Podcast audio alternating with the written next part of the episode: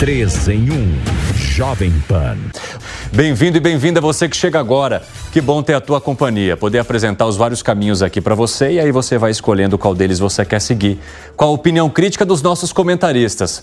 Hoje numa formação especial e diferente para essa semana.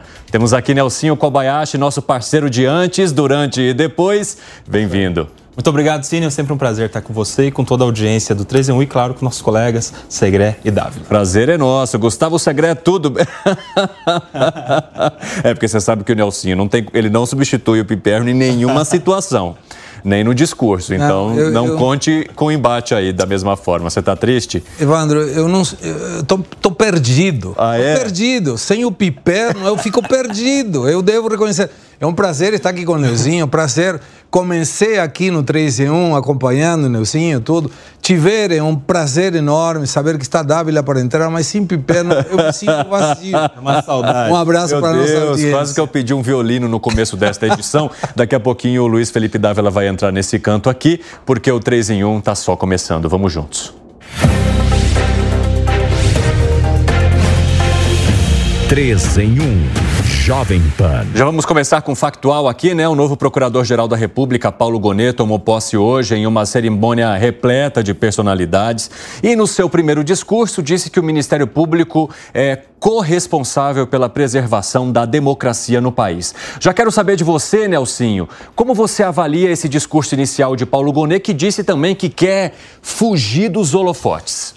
Olha, Cine, eu acompanhei o discurso do Paulo Gonet na sua posse hoje e um discurso republicano, um discurso moderado, comedido e falou que a cartilha manda preservação da democracia, o papel institucional do Ministério Público e, se for de fato assim, é de fato também o que a população espera. O Ministério Público se envolveu em muitas polêmicas Exatamente. nos últimos anos todos e é importante que este órgão, que não é poder, poder moderador, que não é sequer poder, mas é um órgão totalmente independente, sirva exatamente à sua finalidade, que é ser fiscal da lei, dono da ação penal e, claro, guardião também dos princípios que regem a nosso, o nosso Estado democrático, a nossa democracia. Se o discurso for colocado em prática, de fato, a gente vai ter um, o Brasil no caminho do que se espera, em especial de harmonia entre os entes que deixam de pé a nossa República. Luiz Felipe Dávila já está conosco também. Bem-vindo, meu amigo. Que bom tê-lo aqui nesta segunda-feira e durante o plantão de Natal. Já quero até lançar para você, então, como você avalia esse que deve ser o presente e o futuro do Ministério Público Federal e da Procuradoria-Geral da República em comparação com o que a gente assistiu nos últimos anos. Que grande diferença você pode enxergar e trazer aqui para nossa audiência? Bom, primeiro, boa tarde, Evandro, boa tarde, Segre e Nelson Kobayashi, muito bem-vindo aqui ao nosso 3 em 1 e à nossa audiência. Olha, eu concordo com o que o Nelson acabou de falar. A coisa mais importante no discurso de Gonet é um tom de volta à normalidade. Normalidade da procuradora geral do procurador geral da República, trazendo a serenidade, a imparcialidade que é preciso nesse órgão de Estado que durante muito tempo foi subserviente à presidência da República no tempo de Augusto Aras e teve um ativismo desastroso no tempo de Janot. Então é muito bom ver o novo procurador assumindo uma posição de uma pessoa que zela pela instituição, traz de volta a normalidade.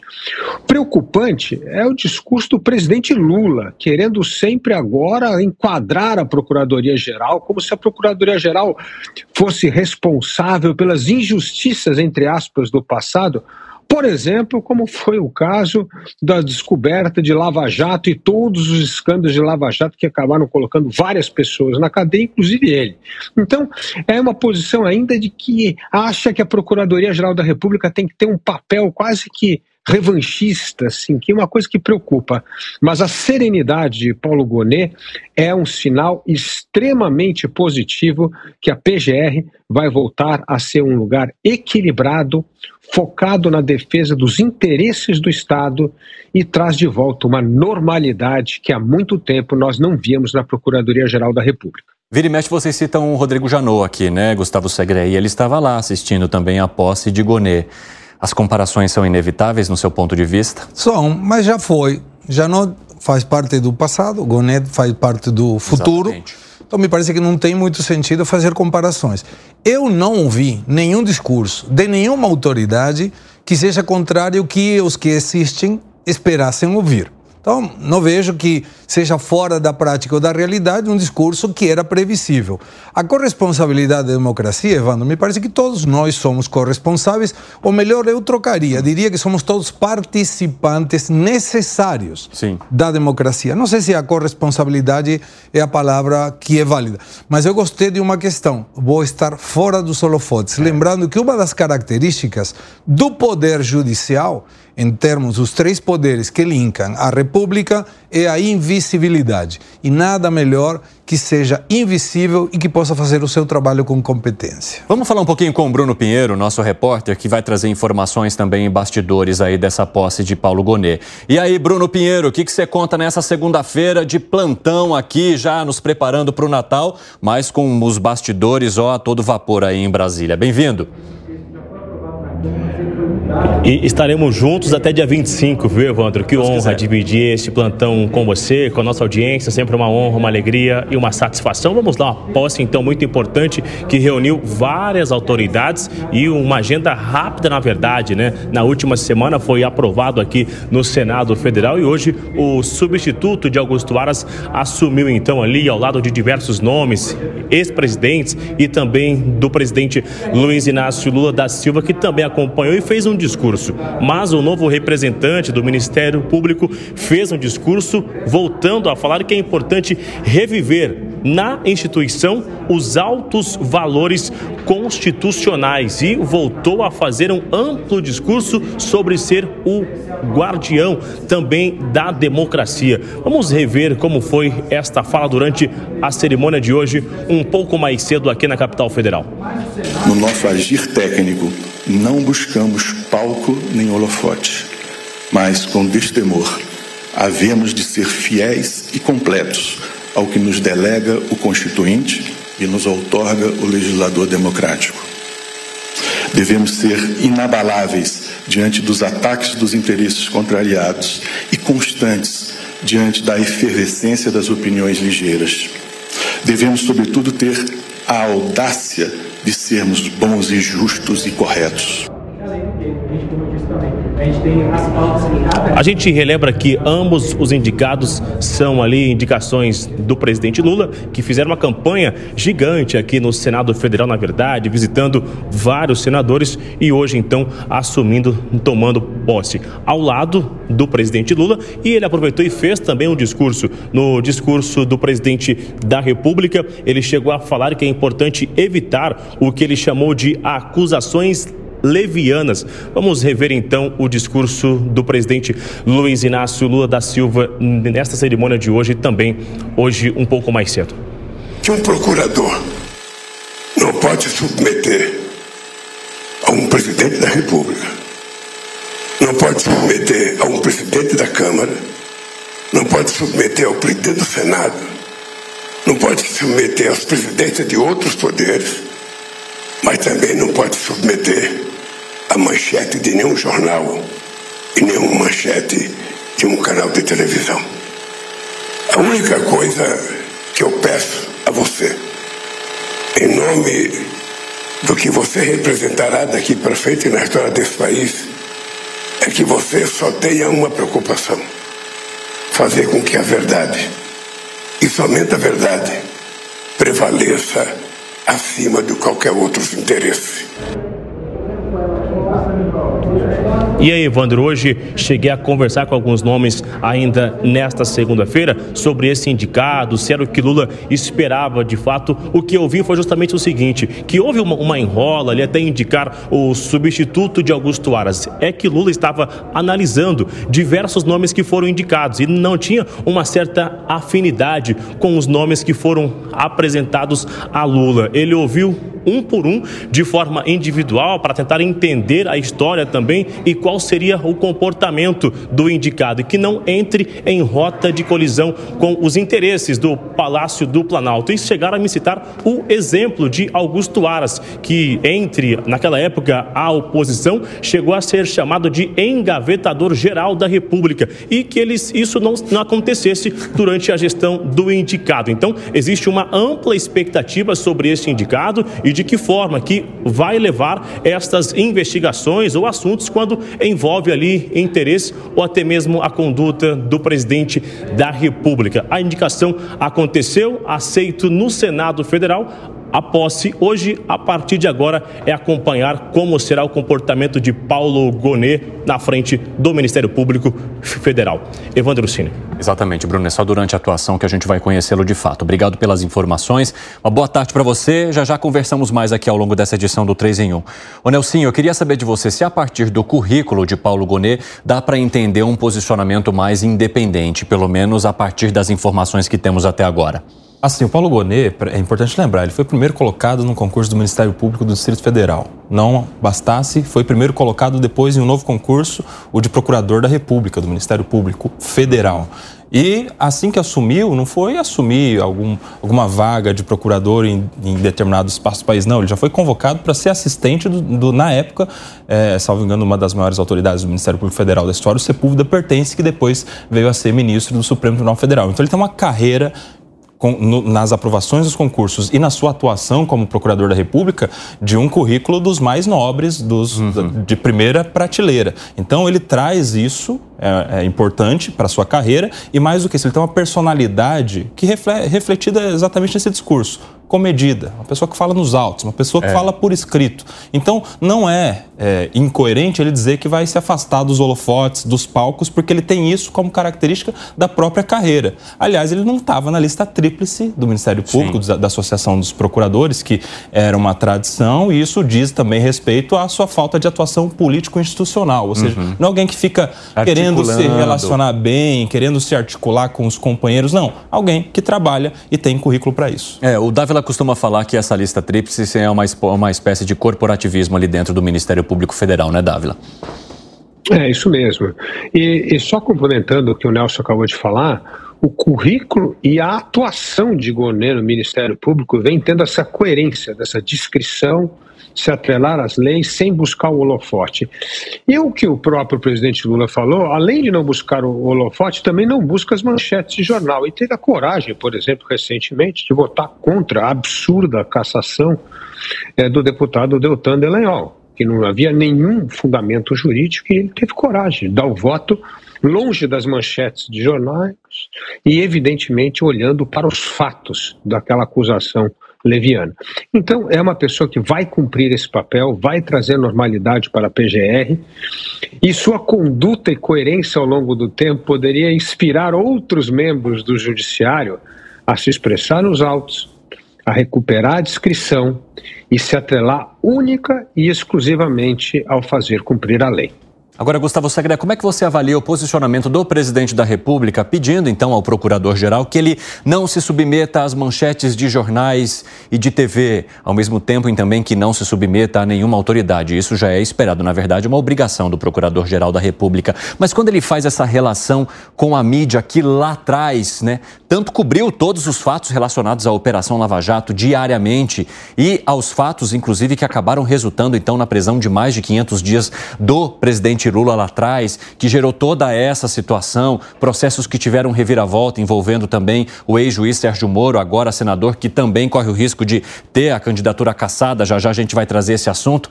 É tanto é, é, tanta informação envolvida nessa história que dá para a gente pensar muita coisa ali desse discurso do presidente da República, né? Com certeza, Evandro, mas eu ficaria com dois aspectos. Quais? É, e nenhum necessário deste desse discurso.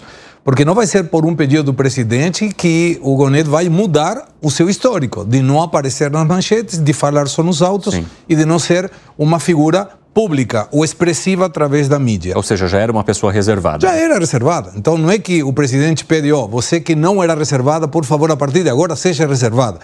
Se o Gonet tivesse a oportunidade de responder, faria: Senhor presidente, o senhor sabe o meu histórico, porque eu nunca fui o que você estava me pedindo para não ser. Então não teria muito sentido.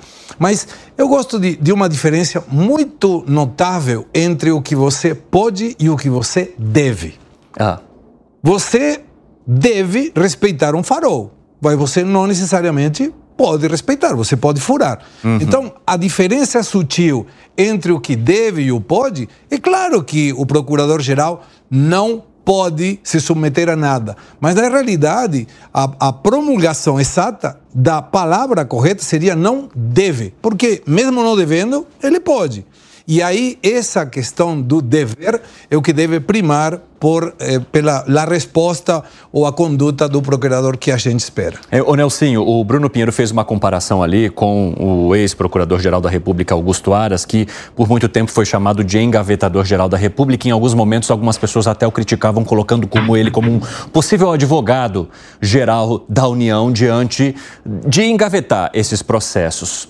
Como é que você viu esse momento da gestão de Augusto Aras, que inclusive saiu e foi pouco comentada, e agora os desafios que vêm para Paulo Gonet diante do que o seu antecessor fez? Acho que a maior diferença, a comparação é inevitável, exatamente porque é, é, é, é, o imediatamente anterior, o Augusto Aras, uhum. a maior diferença é exatamente na conduta do Aras de tentar personificar as decisões do Ministério Público. E foi assim, inicialmente com o ex-presidente Bolsonaro, queria o tempo todo se mostrar alguém de confiança, e a gente tem histórico a respeito disso, e depois com a mesma conduta com o atual presidente, o presidente Lula. A gente pode ver exatamente por, como um exemplo claro a manifestação dele no, naquela reunião que teve entre todos os governadores e os chefes dos poderes da República, ministros do Supremo Tribunal Federal, naquela reunião em que ele fez um discurso até apaixonado, fora da frieza que deve é, pairar sobre a atuação do Ministério Público Federal. Então, Augusto Aras ele teve essa característica de querer se aproximar demais dos presidentes tanto do Bolsonaro anteriormente como do Lula nesse, e nem o presidente Lula deu bola para esse tipo de conduta, tanto que escolheu alguém com perfil totalmente oposto, que é o do Paulo Gonet. E Gustavo Segré, quando se mistura política com o dever, o que, que acontece? Já, já sabemos, um desastre. Porque, é, porque não faz aquilo que a Constituição está pedindo para fazer. Então, político é político, aspecto judiciário, aspecto judiciário e a divisão dos três poderes que tanto defendemos tem que ser mantida. São independentes e necessárias essa independência para manter a República em pé. O Luiz Felipe Dávila tem um outro trecho aí da fala de Lula que ele menciona o seguinte, pessoal. É importante que o Ministério Público recupere aquilo que foi a razão que os constituintes enalteceram o Ministério Público: garantir a liberdade, democracia, garantir a verdade. Não permitir que nenhuma denúncia seja publicizada antes de saber se é verdade. Senão, pessoas serão condenadas previamente. Muita gente não tem condições sequer de ser absolvidas. Eu prezo muito por isso. E até esse final, eu prezo muito por isso. O que o presidente da República preza deveria pesar para o Procurador-Geral da República?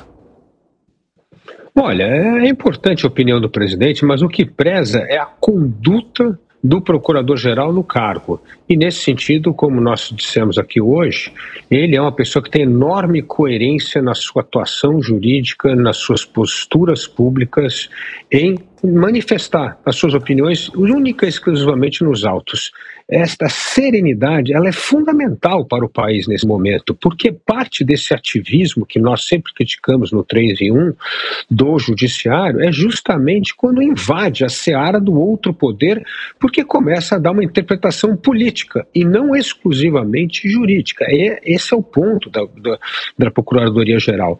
E realmente, esse histórico último da Procuradoria-Geral não é bom. Nós temos Janot, é, é, que também foi uma pessoa que criou uma, com um período de, muito conturbado na PGR, e depois Augusto Aras, como você já mencionou aí, o engavetador de processos, porque aquilo resvalava no Poder Executivo. Então, nós precisamos voltar até essa independência, essa atuação importante, porque a PGR, sim, tem um papel fundamental neste equilíbrio dos poderes. E eu espero que a PGR possa agora inspirar outros, é, outros é, vamos dizer, branches aí do nosso poder judiciário a agir da mesma forma, com a mesma serenidade e discrição. O Brasil precisa voltar à normalidade, e o jeito de voltar à normalidade é botar a bola no chão, começar a jogar cada um na sua posição e não invadir a seara do outro. Esse é o jeito para restabelecer a normalidade democrática. Parece brincadeira, mas o que mais nós desejamos hoje é a volta à normalidade para tentar acabar um pouco com essa polarização, esse radicalismo político que vem poluindo a qualidade da discussão política no Brasil. Ô Nelson, você enxerga que haja hoje uma anormalidade quando a gente olha para o judiciário? Eu não, não, diria que há normalidade, mas nós estamos vivendo naturalmente um período de tensão. Tensão entre as instituições, inclusive, com falta de credibilidade da população em relação ao judiciário, não sei o que estou dizendo, nós temos pesquisas em relação a isso. Você entende que o ativismo está um pouco acima também? Claro, muito por fruto do ativismo judicial. E essa não é uma crítica de direita ou de esquerda, não. A gente uhum. tem juristas importantes da esquerda, inclusive, o próprio Lênio Luiz Streck, que já foi cotado pelo próprio governo do PT, na, na época da Dilma, para ser um, um, um ministro do Supremo Tribunal Federal, que tem essa crítica crítica muito contundente ao ativismo judicial constante na Suprema Corte e, claro, que reverbera em todo o judiciário na, nos outros tribunais, no STJ, nos tribunais regionais federais, nos tribunais de justiça, que é um desapego ao que está escrito na lei, na Constituição, né? É pouco positivista é, essa atuação. Como a gente pode dizer, seria, um, um, seria uma atuação de se valorizar os princípios, é, em detrimento do que diz a letra da lei. E essa é uma conduta que, infelizmente, está muito presente no nosso judiciário e que provavelmente vai continuar exatamente com essa composição que a gente tem hoje. Segre, você acha que a postura do Procurador-Geral da República pode influenciar de alguma forma nos ministros do Supremo Tribunal Federal? Nesses ministros, com certeza não. Não, não. Pode, de alguma maneira, dar um vínculo de uma observação, de um ponto que talvez eles não consigam enxergar, mas ah, os, as funções são diferentes. A Procuradoria-Geral da República representa o povo e, de alguma maneira, é quem toma a iniciativa da acusação os ministros estão para fazer o julgamento. O problema é quando se confundem essas funções ou esses papéis, aí não dá certo o resultado. Mas eu tenho expectativa de que o Gonet vai fazer um bom trabalho. Me parece que, pelo seu histórico, fala, o seu currículo fala e dá a sensação de que vai ser uma nova e melhor etapa da Procuradoria-Geral da República. Quer complementar algo, Dávila? Concordo plenamente. Acho que a Procuradoria-Geral da República vai trazer uma normalidade que nós esperamos aqui que, comece a contaminar um pouco os outros poderes. A volta da normalidade na Procuradoria-Geral da República é uma excelente notícia e é uma primeira iniciativa para restaurarmos a normalidade entre os três poderes.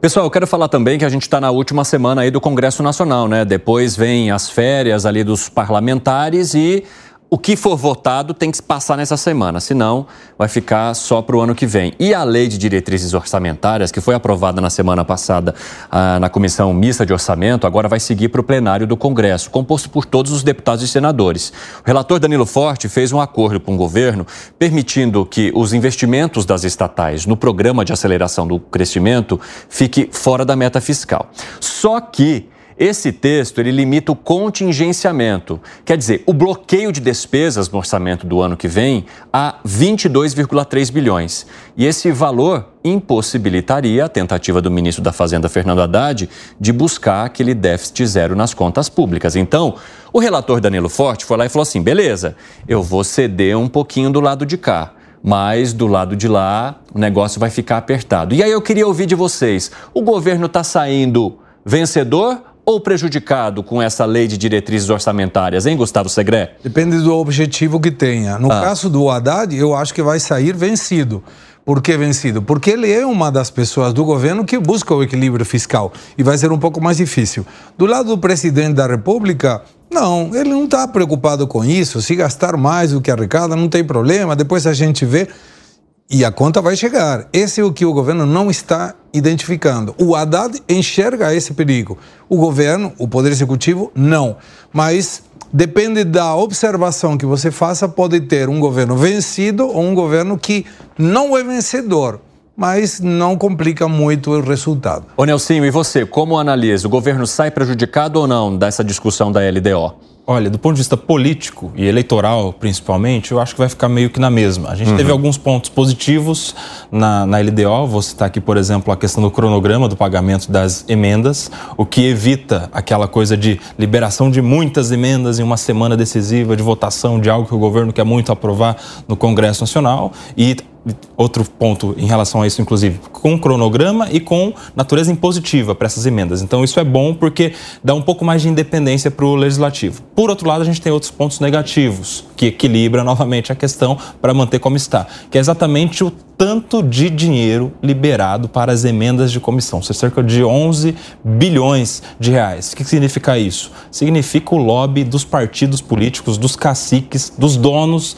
dos partidos. Porque a gente sabe, Evandro, que o parlamentar não é ele quem chega lá e escolhe quero ir para a comissão X, para a comissão Y. É o partido quem indica. Uhum. E aí, estes parlamentares indicados pelos partidos é que na comissão vai poder falar: quero uma parcela aqui do, dessa emenda para tal finalidade, para tal cidade, para tal órgão, para tal prefeitura. E aí, se o parlamentar começar a votar contra os interesses do partido, o partido simplesmente o substitui, ou seja, coleira na, na no, no parlamentar para favorecer o interesse dos donos dos partidos, ou seja, pontos positivos, pontos negativos, o governo vai continuar mandando nas decisões do Congresso. Ou o Congresso vai continuar mandando nas decisões do governo? Exato, nessa troca, né? Ah, o tá. governo manda à medida em que quero aprovar ah, entendi. uma emenda parlamentar. Tudo depende do ponto de vista. Soltando. Exato. Solta que você manda. E aí, ô Luiz Felipe Dávila, você também vê esse, esse esquema de toma lá da cá ainda sendo o principal para garantir a execução do orçamento? Com certeza, toma lá da cá, mas só que o Dakar agora tem um problema, porque esse limite de 22 bilhões ah. praticamente inviabiliza o equilíbrio fiscal do governo, porque o governo vai gastar mais. O déficit já está dado. Então tem um problema que esse 22, o ministro Haddad vai ter que fazer malabarismo para explicar por que o orçamento não será, o, a, o déficit público não será zerado o próximo ano e isso vai ter um desgaste político para o governo. Agora, eu acho muito ruim também deixar os 5 bilhões fora do orçamento, porque já começa um pouco desse estilo de contabilidade criativa. Né? Se está fora do orçamento, está onde? Nós temos que pagar? Né? Então, assim, é importante essa transparência dos números do, da, do, orçamento da nação, que tudo esteja no orçamento. Tirar coisas do orçamento é achar que tem um jeito de gastar dinheiro sem estar na, na conta do governo. Não existe isso. Então, isso me preocupou. Não achei esse um bom sinal. Mas eu acho que o sinal mais complicado é passar essa bomba por Haddad e explicar por que, que o governo não vai conseguir gerar o déficit público em 2024. Isso terá um enorme custo político. E como o Segre falou, essa conta, todo mundo acha que isso é teoria econômica, não, isso vai explodir no colo do pagador do imposto, não em 24, mas em 25 e 26.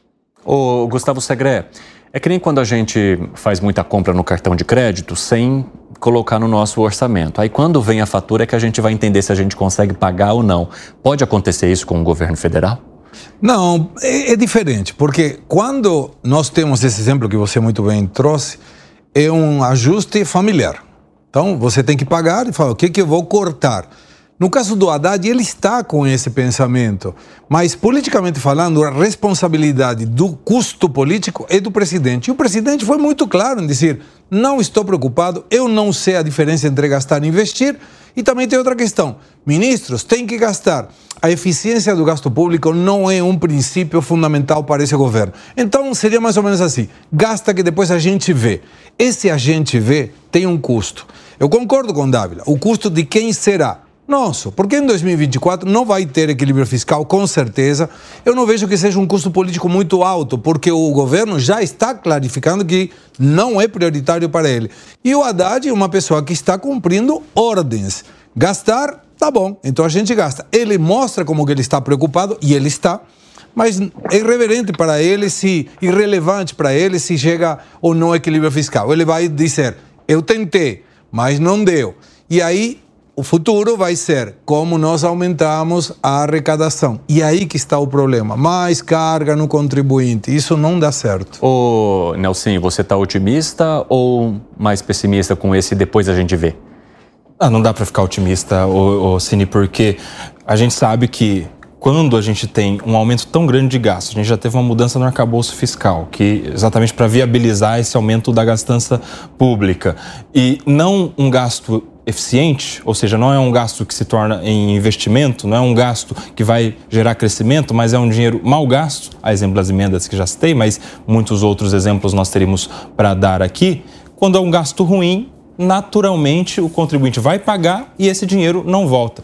Maior, os maiores defensores de que o Brasil não tem que ter déficit zero, eles falam que ah, no mundo inteiro não tem déficit zero. Uhum.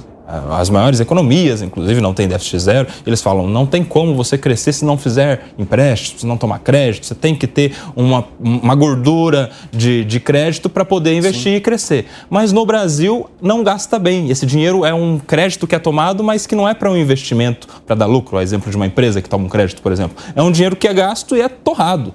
É literalmente torrado torrado com má gastança nos investimentos públicos, com emendas parlamentares com zero de critério, até o PAC, e salvo engano isso também está na LDO, até o PAC, PAC entrou na onda da, da, das emendas. É, e ele fica fora e, e, e é, ele fica fora da meta, mas há um temor dos líderes é, do governo ali no Congresso que as verbas do PAC sejam usadas para o pagamento de emendas, ou seja, que se tire dali desse que é a vitrine do governo federal para poder molhar a mão. Cerca de 15%. E molhar a mão de forma é, é regular, tá, pessoal? Não falando sim. molhar a mão, molhar a mão de forma lícita, é entregar o dinheiro, porque as emendas elas são lícitas. Agora, a questão envolve a forma como essas essas negociações são feitas, que podem ou não prejudicar todos nós. Evandro, eu tinha lido até a última atualização, não sei se isso já mudou, seriam 9 de 61 bilhões uhum. do PAC seriam destinados às emendas parlamentares. Isso dá cerca, mais ou menos, de 15%. Isso inviabiliza até a natureza do programa, porque programa, programa pressupõe estratégia, planejamento, é. É, precedência de estudos, né? Como é que você vai falar que isso é um programa se você está dando uma parcela tão grande para os parlamentares mandarem para suas bases sem nenhum tipo de critério, com interesse político acima do interesse público. Está contaminando até um programa que seria importante para esse governo. É o... Fala, Luiz Felipe Dávila. Olha, além da questão da LDO, eu coloco um outro tema que vai piorar muito as contas públicas, que é o crescente endividamento dos estados brasileiros. Olha, tem um excelente artigo esse fim de semana que eu aconselho todos a ler na Folha de São Paulo do Marcos Mendes. Ele mostra o seguinte: o que, que está acontecendo? Na, antigamente, quando nós tínhamos uma lei de responsabilidade fiscal, os estados não podiam tomar empréstimo. Tá certo? Uhum. Aí o que acontece? No governo PT, começa a deixar os estados a tomar empréstimo de novo, lá no governo Dilma. E agora acelera com esse governo. Então o que, que significa isso? Agora os estados podem tomar empréstimos com aval da União. Aí o estado não consegue pagar, e passa a bomba do endividamento para a União. E a União está tendo enorme dificuldade de pegar as contragarantias para transformar aquilo em dinheiro. Ou seja, está aumentando cada vez mais a dívida da União, que era uma coisa que nós acabamos num custo altíssimo da história do Brasil, lá no Plano Real, com o Fernando Henrique, em 2002, quando essa dívida estadual foi federalizada. Uhum. E, Evandro, sabe quanto custou aquele tempo para arrumar as contas? Quanto? 15% do PIB. Puxa vida. 15% do PIB. E agora e continua os estados tomando dinheiro emprestado, diz que não pode pagar, recorre ao Supremo e deixa a conta para a União. Veja só o que aconteceu.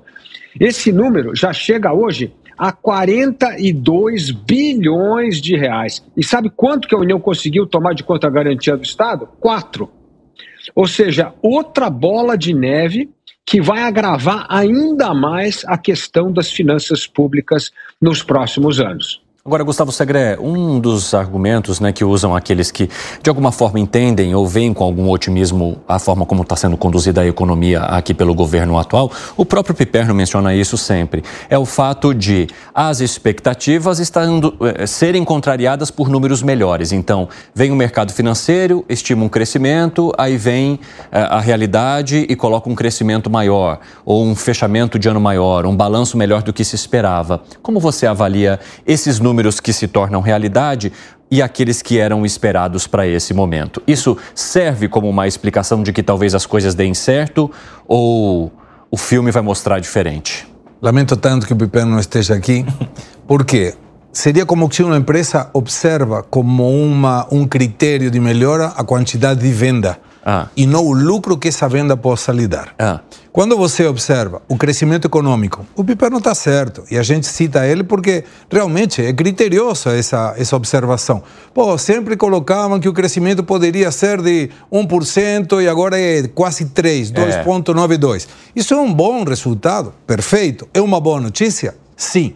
Mas se a gente avalia uma empresa pela venda e não pelo resultado, nós podemos estar colocando uma observação errada. O que me interessa é saber se esse crescimento redunda em capacidade de geração de emprego, em capacidade de geração de arrecadação, que essa arrecadação permita, e aí é que o governo, nenhum governo de esquerda consiga enxergar isso. Mas se você diminui a pressão tributária, a arrecadação aumenta. E quando a arrecadação aumenta, as pessoas consomem mais. Por que consomem mais? Porque você consegue tirar o peso da pressão tributária. E nós demos aqui o exemplo de quando um táxi, há muito tempo, sem o Uber, estava a 120 reais para ir da Avenida Paulista até Guarulhos e hoje você consegue ir por 70 reais. Uhum. Essa diferença de 50 é aplicada a um desenvolvimento econômico. Ou compra uma comida, ou compra uma roupa, ou vai no cinema. E isso gera mais emprego. Então, é observável? É uma boa notícia o crescimento econômico? Sim, é muito melhor que um decrescimento econômico. Mas isso não quer dizer que as coisas vão melhorar. Por quê? Porque o equilíbrio fiscal está feito pelo gasto do governo e pela arrecadação do governo. Se você não tem uma arrecadação boa e você continua gastando mais, o resultado chama Dilma. Dilma fez isso. E o resultado foi muito ruim. Nelsinho, você também vê ou vê pouquíssima luz no fim desse túnel? É, no, você acredita que a esperança está sendo a responsabilidade do ministro Haddad? Que a gente não pois diria é. isso há um ano atrás, por exemplo. Sim. Mas o ministro Haddad tem se tornado alguém que é essa luzinha, esse pisca-pisca lá no final do túnel. É a pessoa que tem falado sobre austeridade até agora, é, né? Exato. Alguém que está falando sobre responsabilidade, alguém que está preocupado em manter o déficit zero e, e trabalhando dentro das circunstâncias, dentro do contexto, dentro das pessoas com quem ele se relaciona e a quem ele deve satisfações, para manter essa responsabilidade. Talvez, se ele tiver intenções, imagino eu, políticas e de ser cada vez mais alguém importante, a sua palavra vai ter que fazer é, valer mais a pena e talvez isso possa colocar o Brasil certamente nos trilhos da economia. Agora, o problema, né, Dávila, é que recentemente a gente tem visto aí um fogo amigo bem intenso em cima do nome de Fernando Haddad. Partido é, batendo é... forte nele. o problema é o presidente da República, é o chefe do Haddad. O chefe do Haddad é que é o problema. Porque o chefe do Haddad, ele pensa o seguinte, pegando o gancho aí do Piperno, ele fala assim, sabe por que, que a economia não cresceu 1,6, como o Focus disse no começo do ano e cresceu quase 3? Porque nós gastamos, porque o Estado colocou o pé no acelerador do gasto. E o nosso rombo, a nossa dívida, o nosso déficit que ia ser de 146 foi para 177. Sabe o que, que isso fez? O PIB crescer de 1,6 para quase 3. Então, é uma coisa inacreditável que ele acha que as coisas estão melhorando e isso fez gerar emprego, por isso que o emprego melhorou no Brasil. Esse é o discurso da Dilma e do Lula, que tem como lema essa história de que gasto é vida mas isso acaba em tragédia. A gente sabe como isso acaba. Então, é assim, é uma. Eu digo que a luta do Haddad é uma luta em glória, porque o chefe vai sempre mostrar: olha o que aconteceu em 23. Foi justamente o gasto público que fez com que retomasse o emprego e o Estado e a economia voltasse a crescer. Então é muito difícil ter essa conversa quando você não olha os dados e você gosta da versão você gosta daquilo com o impacto. Então a chance disso dar errado é enorme. Aliás, não é nem chance, isso vai dar errado, é só uma questão de tempo. Então, nós esperamos que é, o bom senso possa prevalecer, mas está cada dia mais difícil para prevalecer, porque o próximo ano esse governo terá enorme dificuldade de equilibrar o déficit, e aí sim vão dizer que a culpa é do Haddad. E aí, Segre? Eu concordo com Dávila. Sempre tem que buscar um culpado. A, a, a, diferença nesse caso é que, como o discurso do presidente não é um discurso para concentrar o trabalho e o esforço nessa obtenção do equilíbrio, não fica difícil justificar para Haddad que ele não conseguiu mesmo tentando. E é a única pessoa, e olha como ele entendeu que esse equilíbrio fiscal é muito importante. E aí volta de novo uma falha no arcabouço fiscal, que tirou essa responsabilidade fiscal de pleno convencimento, de plena eh, vontade de conseguir. E aí nós temos um impacto não apenas no governo federal, e sim também nos governos estaduais, que lembrando, quando estava o Paulo Guedes na, no Ministério da Fazenda, a grande maioria, muito grande maioria dos estados estavam equilibrados e a grande maioria dos, das prefeituras também, quando você do governo federal não prega com exemplo, então por que, que os outros vão buscar esse equilíbrio? E aí depois a gente vê. E esse depois a gente vê pode ser desastroso para a economia brasileira. Agora, pessoal, falando um pouquinho sobre emendas parlamentares, vocês estavam mencionando aqui a quantidade né, que esses parlamentares terão e a necessidade também do governo federal recorrer a esse dinheiro pontualmente para poder passar aqueles projetos que são importantes para ele. Essa ofensiva do Congresso para ter mais controle do orçamento fez mais que dobrar o valor disponível por parlamentar para que eles mandem então para os seus redutos eleitorais. A gente preparou aqui um gráfico para que vocês entendam essa relação nos últimos 10 anos. Ó. Então, se a gente olhar para 2014, quando não havia a obrigatoriedade desse pagamento de emendas parlamentares, cada um deles tinha acesso aí a 15,5 milhões né? Ou a gente está falando aqui dos valores totais? Ah, não, são os valores totais, pessoal. A gente está falando, se fosse em é, por parlamentar, ó, a gente teria aqui o valor de, de cada um. Ó, deixa eu só achar aqui os números, pessoal, desculpa. É em bilhões. Seriam 26 milhões naquela época, agora são 58 milhões. Agora, se a gente olhar para o todo, para o bloco, a gente tinha, em 2014, quando não havia obrigatoriedade, 15,5 bilhões que eram pagos em emendas parlamentares. Olha só esse valor que vai chegar em 2024, que é o previsto. 37 bilhões. Então vejam, 2014, aí vem em 2017 caiu um pouquinho, mais um pouco em 2018, lá em 2019 voltou a subir, foi aumentando em 2020, 2021, 2022 diminuiu um pouquinho de novo, aí veio 2023 30 bilhões, 2024 37 bilhões. Eu acho que a partir desse gráfico que a gente mostrou aqui para vocês, dá para entender bem a relação política do Congresso com o governo federal nos últimos 10 anos. Não dá não, Gustavo Segré? Como diria o Bipano, veja. veja bem. Veja. Isso mostra que o parlamentarismo de extorsão está funcionando bem, que os deputados e senadores entenderam o jogo e que o governo não tem possibilidade nenhuma de aprovar coisas que sejam estratégicas, que sejam estruturais, fundamentais para o desenvolvimento do seu plano de voo, que até agora não mostraram, e por isso precisa soltar emendas. Quando você tem um projeto de país com uma política de Estado, a maioria dos parlamentares deveriam estar de acordo e não precisariam dessas emendas para ir votar eventualmente a favor do governo ou não.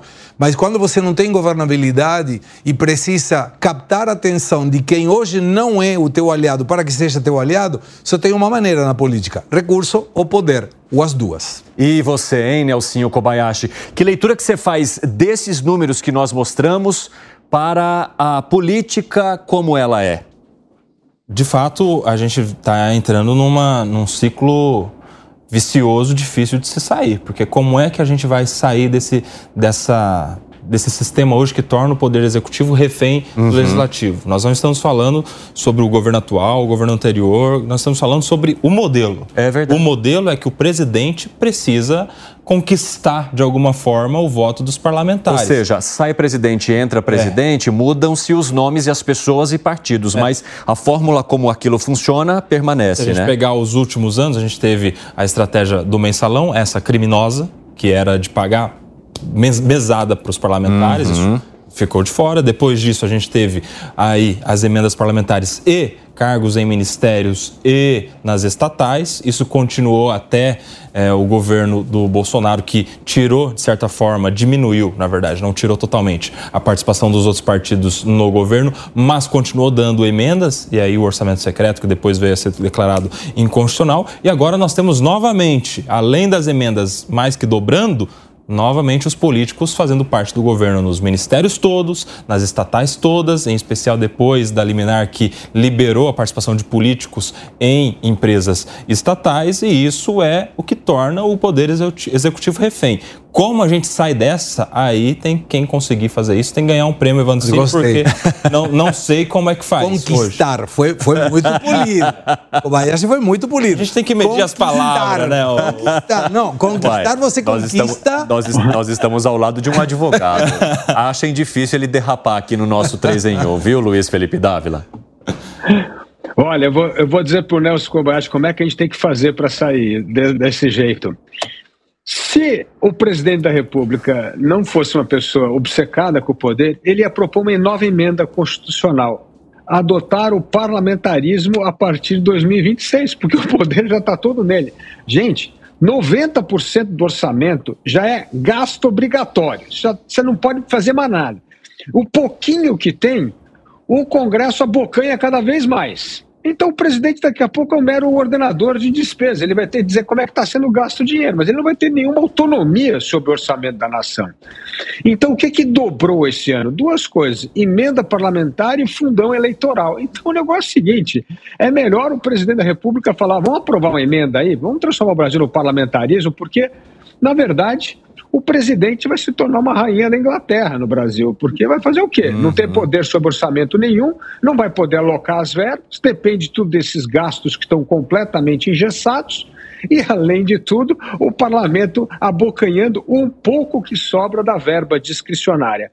É um destino que o presidente vai se tornar serviçal do poder legislativo. Agora, Vitinho, coloca de novo para gente aqui os números, fazendo favor no nosso telão. Abram aí, ó, porque a gente está falando de 15,5 em 2014 e mais do que dobra, né, lá para 2024, porque chegamos a, a previsão, né, de 37 bilhões de reais. Acho que eu estou fora um pouquinho aqui da tela. 37 bilhões de reais. Luiz Felipe Dávila, os custos aumentaram ou o poder político que diminuiu?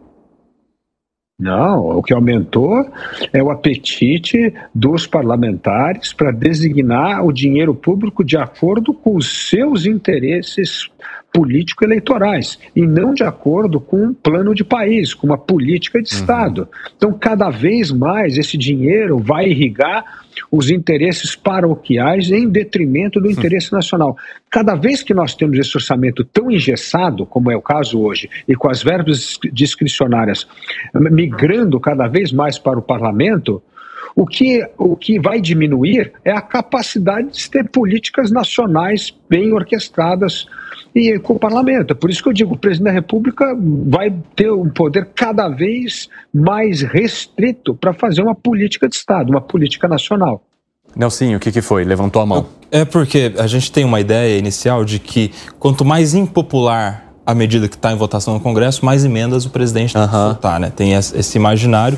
Só que esses números indicam um dado interessante. Se a gente pegar 2017, 2018, o governo Temer... Aqui, ó, 12,7 em 2017 e 11,9 bilhões em 2018. Os menores números de emendas parlamentares. Sim. Exatamente em anos que nós tivemos propostas extremamente impopulares e que passaram ou avançaram bem no Congresso Nacional. Estamos falando de reforma previdenciária, reforma, reforma trabalhista, enfim, o que me faz ter uma leitura importante. Que foi a gestão Temer, né? Exato, de, de parte de 16, depois, 17 do, Depois do impeachment da Dilma Rousseff. Exato. E aí que me faz ter uma leitura importante.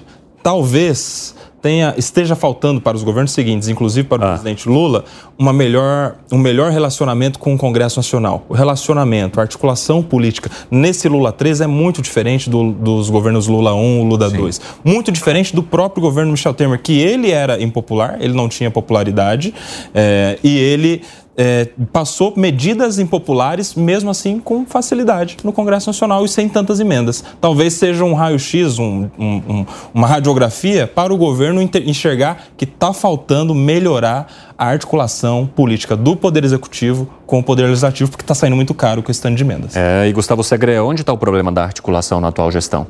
Foi perfeito a observação de Neuzinho. 2017, 2018, política de Estado. Aí era necessária essas observações. Não tem como negar, né? Não tem como. Era necessária a reforma trabalhista, era necessária no governo do Bolsonaro a reforma da Previdência. E aí uma observação: 37 bilhões é a previsão. Uhum. Mas ainda não tem nenhuma pauta de votação em 2024. Imagina quando precise. Esse número não vai diminuir certamente esse número vai aumentar. Assim, o que já está previsto. Isso é o garantido, né? É, tá, o que está previsto tá, já dificilmente está. diminui, né, gente? É. Tá, mas aí Quem vem. vai sair devolvendo dinheiro tá. de emenda parlamentar. Quais, so, quais são as pautas que o Congresso terá para o ano que vem? Hoje, não sabemos. E por que esses 30 bilhões em 2023? Porque as pautas que foram colocadas foram pautas em que só poderia sair ampliando a governabilidade. E ampliar a governabilidade repartindo emendas ou dando cargos. Não tinha outra. Agora, o Luiz Felipe Dávila, você entende que aquele bloco que estava tão favorável a Jair Bolsonaro, inclusive durante a campanha eleitoral, acabou custando muito caro para o presidente da República quando ele assumiu o poder? Ou seja, ele já começou meio que desacelerado, meio que tentando dar um tranco diante de uma base grande que não necessariamente o apoiou ali na hora da campanha política? Não acho, Evandro. Eu acho que, na verdade, é o presidente da República que disciplina as ambições do Congresso Nacional. Uhum. O Nelson Kobayashi acabou de trazer o um grande exemplo aqui do governo Michel Temer. Foi um governo muito impopular, apanhando todos os dias quase na imprensa por causa do escândalo das gravações lá de, de Wesley Batista. Mesmo assim, conseguiu manter a disciplina no parlamento e aprovar reformas de Estado. Então, você veja, como um presidente impopular consegue mobilizar o Congresso e aprovar reformas importantes para o país, uma política de Estado. Então, quem o maestro dessa orquestra é o presidente da República. Ele tem que ter a partitura dele de música, é, são as pautas de interesse de Estado. Mas a gente não tem isso. Então, esse é o problema. Quando você não tem um maestro, cada um toca um instrumento de acordo do seu feitio, é. do seu gosto. E é isso que está acontecendo no Congresso hoje. Então, vai custar cada vez mais caro, como bem disse o Segredo, a gente não sabe nem qual é a pauta, mas já tem 37 bi. Então, o que acontece? Quando não tem uma pauta de Estado, e aí orquestrado pelo grande maestro que é o presidente da República, cada um vai tomar conta do seu curral eleitoral, é cada um tentar direcionar as emendas para a sua região, para seus interesses paroquiais, porque isso pelo menos garante a reeleição dessa turma, ou, ou garantir, não garante, mas pelo menos ajuda a reeleição dessas pessoas em 2026. Então, já que não tem pauta nacional, vamos tratar dos interesses locais.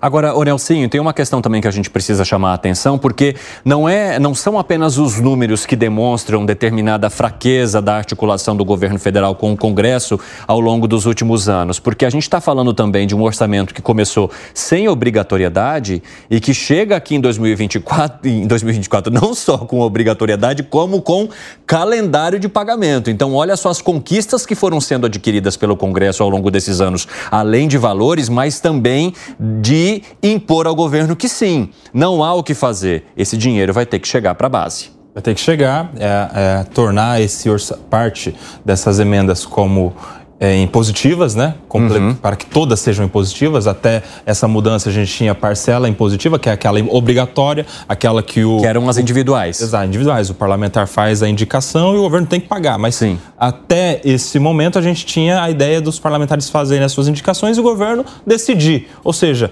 ainda tinha uma faca no pescoço ali do cara ter que continuar sendo fiel aos pedidos do governo até que ele implementasse de fato aquela emenda que foi disponibilizada. Então, sim, isso é mais poder para o Congresso Nacional conquistado ao longo dos anos. Um outro detalhe para a gente diferenciar, ah. esse 37 do, do 18, que foi 2022, ali, essa, essa subida uh -huh. gigantesca. Do 18 para o 30. É, que é a mudança no nosso sistema fiscal, né? Na nossa.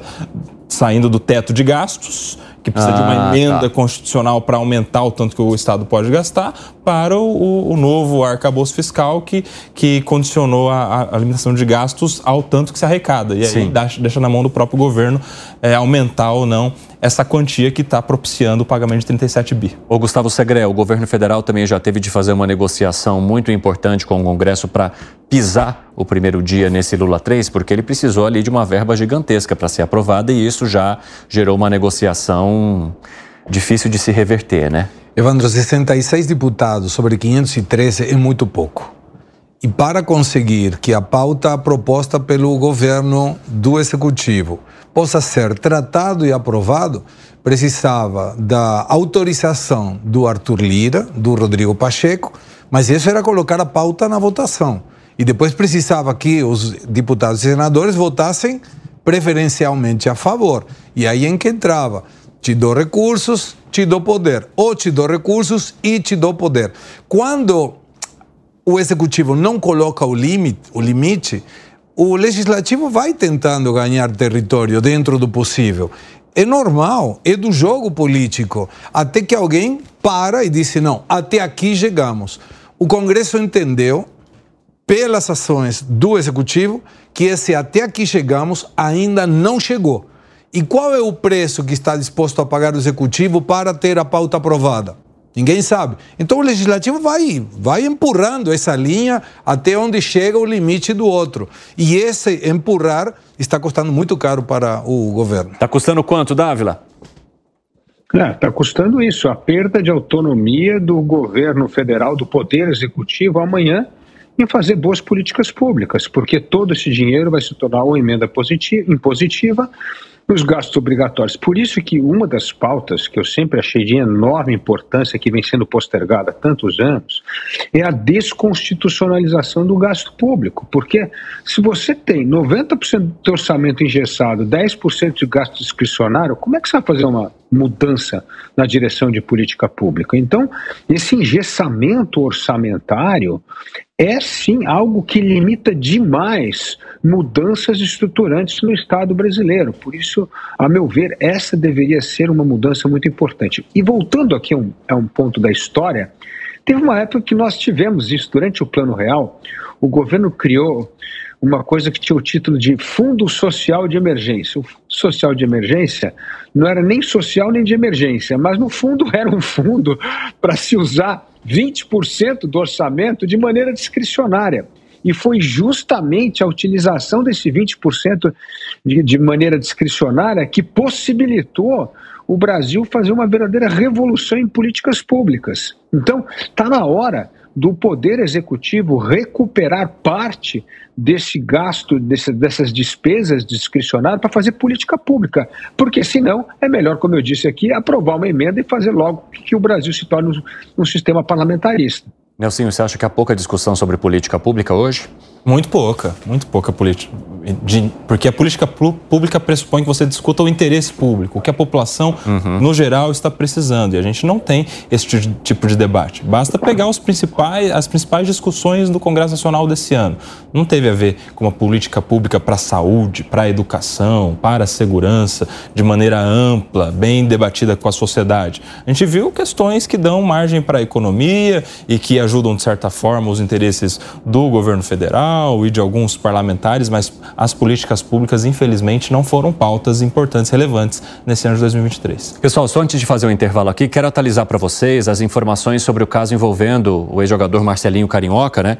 Porque ele estava desaparecido desde o último sábado agora, depois de participar um show no bairro de Itaquera, aqui na zona leste de São Paulo. E aí, segundo as informações da polícia, três pessoas foram presas ali no local onde o Marcelinho Carioca, Itaquaquecetuba, né, se não me engano, ele foi encontrado e onde ele gravou um vídeo ali que está até sendo investigado agora pela polícia, é, justamente pela mensagem que foi passada por ele para uma mulher que estava ao lado dele. Então ele dizendo que no show conheceu essa mulher, acabou se envolvendo com ela e aí a mulher seria casada e o marido o levou então junto com essa mulher para um cativeiro. Acho que a gente tem uma fala aí do vídeo do Marcelinho, vamos acompanhar.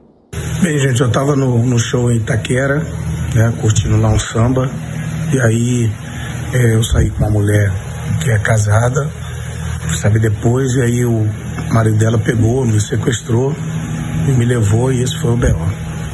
Olha só, três pessoas foram presas até agora, outras três foram detidas e a polícia está investigando se a mulher seria de fato essa situação que foi contada aí pelo Marcelinho Carioca ou se ela faria parte de um esquema de sequestro do ex-jogador que vai ser investigado ainda, né, agora pela polícia. Inclusive, o presidente da Câmara, Arthur Lira, declarou que o projeto de lei de diretrizes orçamentárias deve ser votado em sessão do Congresso Nacional amanhã.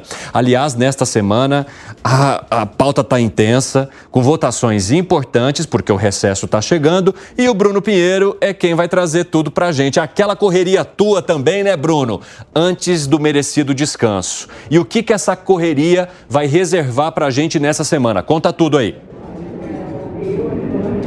E que assim seja, viu, Evandro? A gente espera. Bom, hoje nada de muita correria. Esse é o Salão Azul, que é raro a gente ver este cenário sem muita movimentação, a não ser alguns assessores que estão aqui. Mas amanhã, sessão do Congresso Nacional, LDO está na pauta, que é a Lei de Diretrizes Orçamentárias. O relator já havia divulgado o seu relatório na última semana. O líder do governo, Randolph Rodrigues, reclamou, achava que era importante importante ajustar alguns pontos ali. Eu fiz um rascunho aqui de algumas informações que eu acabei levantando durante o final de semana. O que está chamando a atenção do, do Palácio do Planalto e do governo federal é sobre essas emendas impositivas, ou seja, que é uma obrigatoriedade do governo de repassar essas emendas aos parlamentares. E aí o receio de que hoje está na, numa responsabilidade do legislativo é que com essa responsabilidade sendo do governo federal, esse recurso, Evandro, que será repassado, essas emendas sejam retiradas do orçamento, inclusive de obras, que é a maior visibilidade do governo federal de retomar obras, de finalizar obras que estão ali inacabadas ou assim seja o lançamento de novas obras. Então, esse ajuste, existe uma expectativa de novamente ser é, alterado esse relatório antes de ser colocado em votação. E aí, na sequência, na quinta-feira, a lei anual de orçamento, né? A lei orçamentária anual, que também é uma importante discussão e de interesse do governo federal. A ideia é realmente de acabar, de liquidar a pauta esta semana liquidar a agenda econômica e já iniciar a chamada Agenda Verde, que também é uma outra agenda do governo aqui no Congresso Nacional. Mas inicialmente amanhã será então a Lei de Diretrizes Orçamentárias. Além disso, foi colocado um novo dispositivo sobre a LDO, que é o repasse da, das emendas, as emendas PIX, na verdade, que é aquela que chega rápido na, na conta que vai diretamente. Será necessário o município que receber esse valor divulgar onde esse valor será investido, já que hoje não existe nenhuma fiscalização do governo federal. Então, essa amarração para tentar rastrear onde esse valor estará chegando em 2024. Então, amanhã, agenda sessão do Congresso, vamos aguardar se haverá alguma movimentação ou isso tudo vai acontecer de home office ou seja, de forma remota, essa importante sessão. Evandro Cine. Muito obrigado pelas informações, Bruno Pinheiro. A gente vai conversando bastante aqui. E eu quero contar para vocês que o presidente Lula também vai ter uma semana intensa antes de tirar uns dias aí de descanso no ano novo. Lula deve ter uma reunião ministerial para fazer aquele balanço de governo, além de participar de um encontro com comandantes do Exército, da Aeronáutica e também da Marinha. O presidente deve se encontrar com os ministros do Supremo Tribunal Federal para discutir a relação com o Congresso e a análise pelo Supremo de temas que preocupam o governo. Por exemplo, reajuste no FGTS, restrição a políticos em empresas estatais, que poderá ter um empate resolvido por Flávio Dino, se né, agora aprovado pelo Senado, que deve tomar posse no meados de fevereiro. Mas antes de jogar essa agenda intensa e saber de vocês também se o governo conseguiu cumprir no primeiro ano de mandato aquilo que se era esperado ou que foi anunciado na campanha eleitoral. Mas antes eu preciso chamar aqui o David de Tarso, porque ele está acompanhando essa história do ex-jogador de futebol Marcelinho Carioca. Ele foi solto ali pelo sequestrador, né? O David está no centro de São Paulo.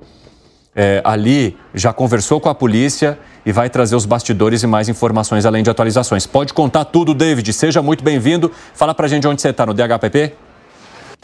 Exatamente, Evandro. Muito boa tarde a você, boa tarde a todos que estão ligados nas mais diferentes plataformas da Jovem Pan. Bom, as informações elas ainda estão chegando para a gente, a gente vai apurando um pouquinho com a Polícia Militar, outra questão com a Polícia Civil, mas fato é que seis pessoas já foram presas. Nesse momento, o ex-jogador Marcelinho Carioca está aqui no DHPP prestando depoimento. É, até foi solto um vídeo dele, né, dizendo que ele foi pego por sequestradores porque estava saindo com uma mulher casada. Essa informação, pelo que eu apurei com o policial militar que atendeu a ocorrência, de fato isso aconteceu, ele estava ontem à noite, ele saiu com essa mulher. Agora a polícia está investigando se de fato essa mulher é ou se é, ela faz parte do esquema. Então, a polícia ainda está apurando essas informações.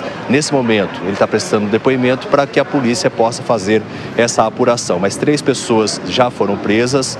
A informação que a gente tem é que foram feitos depósitos, dois depósitos de 30 mil reais na conta dos sequestradores, totalizando 60 mil.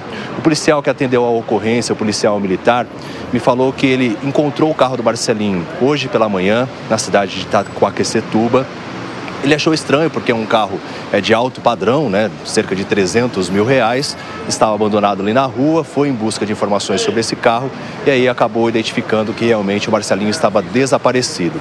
E logo depois, então, vazou-se esse vídeo. É, a informação que a gente tem é que três pessoas estavam no cativeiro também na cidade de Itacoaquecetuba. Duas mulheres e um homem foram trazidos aqui para o DHPP e as outras pessoas que foram presas, elas teriam recebido essa quantia em dinheiro, foram os receptadores desse valor. Mas claro, tudo informação ainda preliminar, a gente está apurando é, todos esses fatos envolvendo o ex-jogador para saber se realmente essa mulher teria participação, se ela é vítima junto com o Marcelinho, mas fato é que ele foi agredido, mas já está bem e agora nesse momento prestando depoimento aqui no DHPP para a gente é, também trazer todas as informações apuradas. Daqui a pouquinho o secretário executivo da Segurança Pública, doutor Nico, vai prestar uma coletiva de imprensa e provavelmente vai trazer todas essas informações e claro que a gente vai manter a nossa audiência muito bem informada, Evandro. David, então eu vou te liberar aqui da nossa edição para você acompanhar essa coletiva. Assim que terminar, se você tiver novidades, atualizações, por favor, nos acione para que a gente volte contigo então ao vivo. Bom trabalho para você aí nas apurações. Bom, daqui a pouco a gente traz mais informações então desse caso envolvendo o ex-jogador Marcelinho Carioca. Acho que tem bastante informação ainda para ser descoberta nessa história toda aí, né? Vamos voltar a falar agora sobre essa última semana também do presidente da República. Tem reunião ministerial para fazer um balanço do ano de 2023. No teu ponto de vista, Nelsinho, o presidente e o governo entregaram aquilo que era esperado para esse primeiro ano de mandato? Olha, Evandro, o primeiro ano é o, é o ano que, na, na, primeira parte da lua de mel, em que se faz as medidas mais impopulares, aquela, aquelas que não precisam é, esperar muito tempo, exatamente para aproveitar o bom relacionamento, a falta de crises, a falta de tensões que existem entre os poderes, mas a gente teve uma peculiaridade nesse ano que foi o 8 de janeiro, que mudou todo, todo o relacionamento, principalmente, da, da, dos poderes no primeiro semestre. Em relação à atuação dos ministérios, imagino eu que seja objeto dessa reunião ministerial, nós não tivemos assim uma grande atuação dos ministérios, algo que pudesse ser destaque da atuação do governo nesse primeiro ano. Vamos nos lembrar que os primeiros governos do presidente Lula, nós tivemos políticas públicas e programas, enfim, que foram objeto de marketing posteriormente, na educação, no ProUni, por exemplo, uhum. na habitação, Minha Casa Minha Vida. Ah, depois, no próprio governo PT, a gente teve a coisa da, do Ciência Sem Fronteira para o ensino universitário, enfim. Nesse ano a gente não teve uma, alguma coisa que fosse tão, tão destaque assim. Tivemos uma tentativa do Desenrola Brasil, por sim. exemplo, mas que não decolou do ponto de vista do marketing. Ah, sim, mas o programa está funcionando, Está né? funcionando, mas ainda não é aquilo que, que caracterize esse governo. Quer dizer, não, esse... não gerou aquela repercussão Exato. que o governo esperava em termos de, de, de, das pessoas falarem, comentarem, elogiarem, etc., embora tenha sido um dos principais programas nas pesquisas, mas é, ali na, no dia a dia a gente não vê as pessoas falando muito sobre esse assunto. Ainda não, e nós não tivemos em nenhum outro ministério alguma política dessa. A gente não sabe, por exemplo, aqui, qual é o grande mérito do Ministério do Turismo em 2023? Não sei. Qual é o grande mérito do Ministério da. da, da é, já começou da, trocando também. Da Agricultura, por, por exemplo. Não, não, sei também. Talvez o Plano Safra, que uhum. é alguma novidade, mas também não é algo assim espetacular. Talvez seja uma reunião aí para colocar os pingos nos is e projetar um 2024 um pouco melhor do ponto de vista da. É, a questão do plano safra foi recorde, né? Os números são os maiores, mas é uma articulação que não depende só do Ministério da Agricultura, depende também das entidades daqueles que estão envolvidos no agronegócio. A própria Confederação Nacional da Agricultura todo ano faz um levantamento e um apontamento do valor, por exemplo, que poderia ou que deveria ser fornecido pelo Plano Safra dependendo daquilo que os agricultores precisarem a partir das expectativas, que envolve clima, que envolve os valores das commodities, bolsa e etc. Então, há um protagonismo, mas ele também acaba sendo pulverizado por outras entidades que participam desse processo. E você, Gustavo Segré, que análise faz desse 2023 hein, para a política brasileira? Eu, eu parto da premissa que aquela política pública que chega ao destinatário não precisa de divulgação, uhum. para mim. Não preciso divulgar o que estou fazendo se aquele que é receptor dessa política recebe esse benefício ou essa política pública na sua melhora de vida. Eu fico pensando, uma reunião de ministérios, 38 ministérios, É, já me perdi, são 38, né? Ainda não cresceu a 39? Ou são 30, 30, é, 38, não sei, porque estava aquele de assuntos aleatórios do França, que eu não sei como constar. Imaginemos que seja 15... Assuntos aleatórios, é. é, é imaginemos que seja... Estou irônico hoje, me falta piperno, estou irônico. Se cada ministro falasse 15 minutos dizendo o que, que eu fiz e o que, que eu farei, essa reunião vai ter nove horas e meia de duração. 15 minutos cada ministro, uhum. nove horas e meia. Ou seja, não é todo Sem mundo contar que, que alguém vai levantar para o banheiro, o próprio presidente faz uma interrupçãozinha, não tem. Quando a gente avalia as promessas de campanha, aí a coisa piora. Eu lembro com muita clareza, e eu acho que o Dávila estava nesse debate, em que. Acho o... não, ele estava. Não, mas eu não lembro se era no primeiro ou no segundo debate. Que o presidente agora, Lula, falou que nomear amigo como ministro do STF era antidemocrático. Usou essas palavras. No segundo turno. E não era uma questão da República. Então eu fico pensando, aquele que votou, que fez o ele, votou no presidente, diria: peraí, eu fui enganado. Não foi um, foram dois que o presidente colocou especificamente amigo, conhecido, muito vinculado. E aí eu lembro de voltar à picanha. Não voltou à picanha ainda que a gente saiba. Então, essas pessoas que votaram no presidente diriam: peraí, ele cumpriu com a promessa de campanha? Eu acho que não.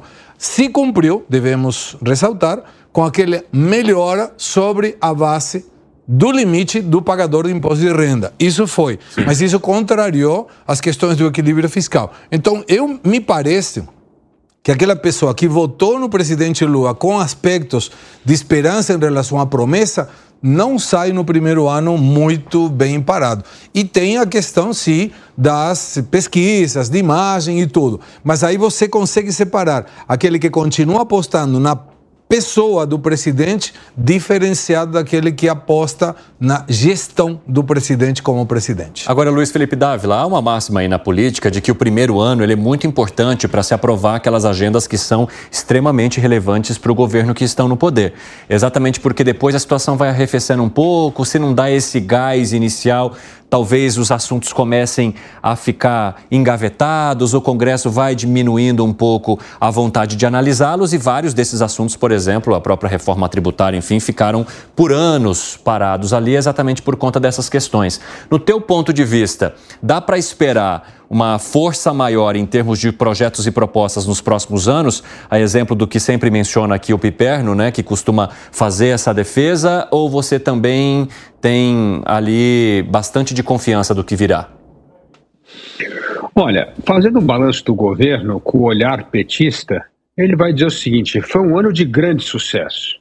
Aprovamos a reforma a tributária, uhum. Ah, e a economia cresceu muito acima do, da expectativa, chegamos a crescer quase 3%, tivemos uma das menores taxas de desemprego, portanto, foi um governo de grande sucesso. Como é que alguém pode dizer que não foi um governo de sucesso, né? Agora, esse sucesso é, esconde todos os outros fracassos. Por exemplo, relação com o agronegócio, que poderia ter sido, sido muito melhor, né? Criou esse problema do MST, invasão de propriedade privada, perdeu a votação do marco temporal, continua uma animosidade gigantesca com o agronegócio, né, que é certamente o setor mais produtivo e mais competitivo da economia brasileira. Né? Perdeu a votação da desoneração da folha, ou seja, de novo, mas uhum. voltou a história do imposto obrigatório, sindical obrigatório, que era uma questão de uma contribuição que já tinha caído. O governo tentou melar o marco do saneamento básico, mantendo o monopólio das estatais, foi derrubado e derrotado no Congresso Nacional. Então, quando você pega a lupa e vê, a pauta, ao invés de ter reformas estruturantes do Estado brasileiro, coisa assim, teve defesa de interesses corporativistas. E o que escapou disso, e por isso aí que o governo, que o presidente Lula especificamente sai com uma boa imagem nas pesquisas, é o fato do crescimento econômico, da queda do desemprego e agora a aprovação da reforma tributária.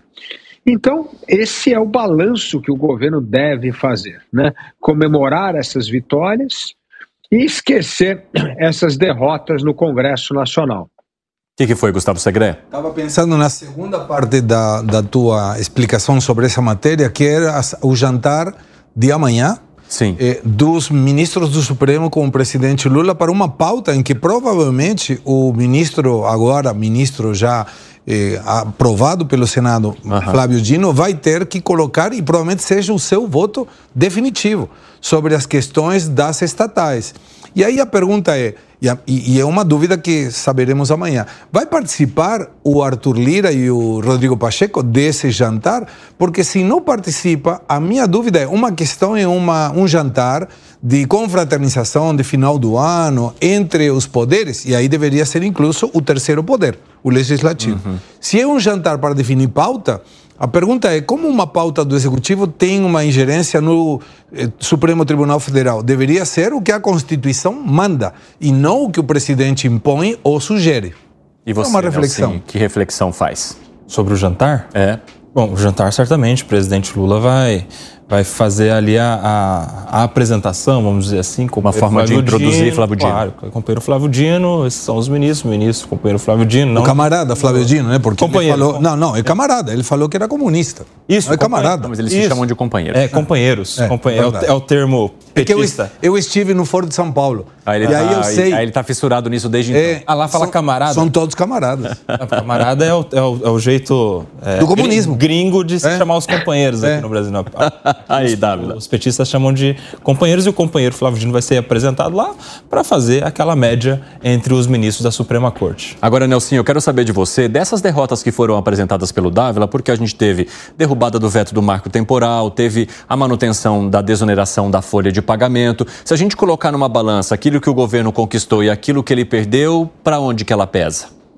Eu acho que dá uma equilibrada. Dá uma equilibrada porque passaram muitos projetos. Né? Vamos lembrar, a própria é, a- a furar o teto em 160 bi foi uma grande vitória no começo do governo. Né? Um valor exorbitante, que nunca a gente tinha visto desde o início do teto de gastos. A gente teve a aprovação do a, a- a- o arcabouço fiscal e a, a- agora a reforma tributária passando também. Então são grandes vitórias porque são estruturantes. Mas nós tivemos também derrotas importantes. Vamos lembrar, por exemplo, do PL das fake news, que foi pautado e foi retirado de votação na hora porque perderia. Porque o governo não conseguiria os votos necessários para sua aprovação. PL das fake news ou PL da censura, depender do ponto de vista a respeito desse projeto. Talvez seja a mais acachapante porque foi pública, né? Aquele pedido de última hora para retirada de pauta para melhor avaliar melhor estudar uma questão que tinha ganhado medida de urgência na votação anterior, foi assim, acho que um retrato de uma derrota do governo no Congresso Nacional, além, é claro, desses últimos, em especial na última semana, todos os vetos derrubados no Congresso. Agora, Luiz Felipe Dávila, o presidente também deve ter um encontro com os líderes das Forças Armadas, né?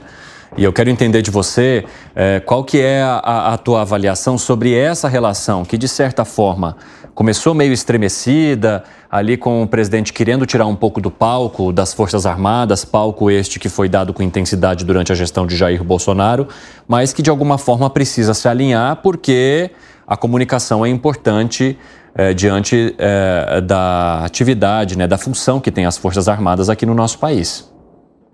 É verdade. E tem uma questão de Estado agora, que é a Sim. tensão na com Venezuela e Guiana. Então Exatamente. é preciso sentar. Esse é um assunto que o presidente da República precisa tratar com as Forças Armadas. E o outro assunto é a história das Forças Armadas é, exigindo que pelo menos 2% do orçamento seja gasto É. com as Forças Armadas, ou seja, com a melhoria dos equipamentos das Forças Armadas. Então, essa reivindicação certamente estará também no jantar. Né? Então, tem uma reivindicação orçamentária das Forças Armadas, que é preciso ter investimento permanente na modernização das forças, e esse tema vai se tornar cada vez mais importante com essa tensão de Venezuela e Guiana. Dizer assim, guerra não é uma coisa que dá para você se preparar quando ela acontece. A guerra você precisa se preparar muito antes, e para isso as Forças Armadas precisam estar devidamente bem equipadas. Então, talvez esses sejam os dois grandes temas, e por ter essa tensão na Venezuela, provavelmente os ranços políticos vão ser deixados um pouco de lado. Os ranços. Fala, Incluiria levantou um a mão. terceiro que pode ser Ah. assunto também, que é a PEC que passou recentemente na CCJ, não me recordo se da Câmara ou do Senado, que impede a participação dos militares das Forças Armadas da, de participarem das eleições Sim. enquanto estiverem na ativa, né? Eu não sei se isso vai encontrar resistência nos comandantes das forças, porque os comandantes já estão no final da carreira e eles não precisam dessa PEC para concorrer a nada. Eu não sei como vai ser esse assunto do ponto de vista dos comandantes das Forças Armadas. Gustavo Segré. Não, o relacionamento entre o governo do Lula com as Forças Armadas nasceu ruim. Pode melhorar em função desse jantar? Não, não me parece. Me parece mais uma questão protocolar que uma questão estratégica. Agora, Gustavo Segre, eu quero aproveitar que o Luiz Felipe Dávila tocou no assunto de Venezuela. É um tema que precisa ter uma análise sobre o que fazer em 2024, porque ah, houve um encontro ali dos líderes de ambos os países que, de alguma forma, fizeram um acordo, mas dali não saiu nenhum discurso de, ok, eu vou ficar aqui na minha, você fica aí na sua, o território de Essequibo continua é, pertencendo à Guiana, Venezuela se aquieta, ou seja, o presidente aqui do lado da Venezuela continua com essa ideia e o mapa está lá, Sim. sendo entregue às universidades e escolas. Mas o comandante em chefe das Forças Armadas é o presidente, ele que determina a função em função do que será determinado como uma política de Estado. Uh -huh. Me parece mais uma questão diplomática, uh -huh. não tanto participativa nas Forças Armadas. Pode ouvir o presidente, se ele perguntar quais são as ideias, quais são as sugestões, sim, mas quem vai determinar o que será feito é o comandante das Forças Armadas e é o presidente da República, segundo a Constituição. Sim. Me parece que é mais uma questão da diplomacia. E aí sim, nós já confirmamos muitas vezes aqui, está faltando uma determinação mais enérgica na posição brasileira nesse ponto. Olhando para fora do nosso quintal, ah, quer, quer acrescentar algo, Dávila?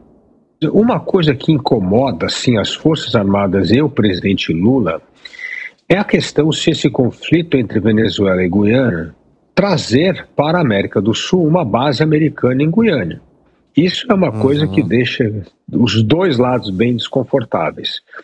E isso pode ser o desfecho final, se essa tensão não reduzir rapidamente, porque certamente Guiana vai querer sim uma base militar norte-americana aqui na América do Sul e isso vai causar um certo desconforto, tanto no presidente da República como nas Forças Armadas do Brasil. Interessante, Davi. Eu quero aproveitar que a gente está tocando nesse ponto de tensões fora do país. A Coreia do Norte lançou hoje um míssil balístico de longo alcance que tem o potencial de atingir o território dos Estados Unidos, de acordo com informações da Coreia do Sul e o Japão. Isso aumenta o número de recorde de testes armamentistas de Pyongyang neste ano. Quem vai trazer as informações é o Luca Bassani. Ô Luca, conta essa história desse teste que pode piorar ainda mais um diálogo que já não existe.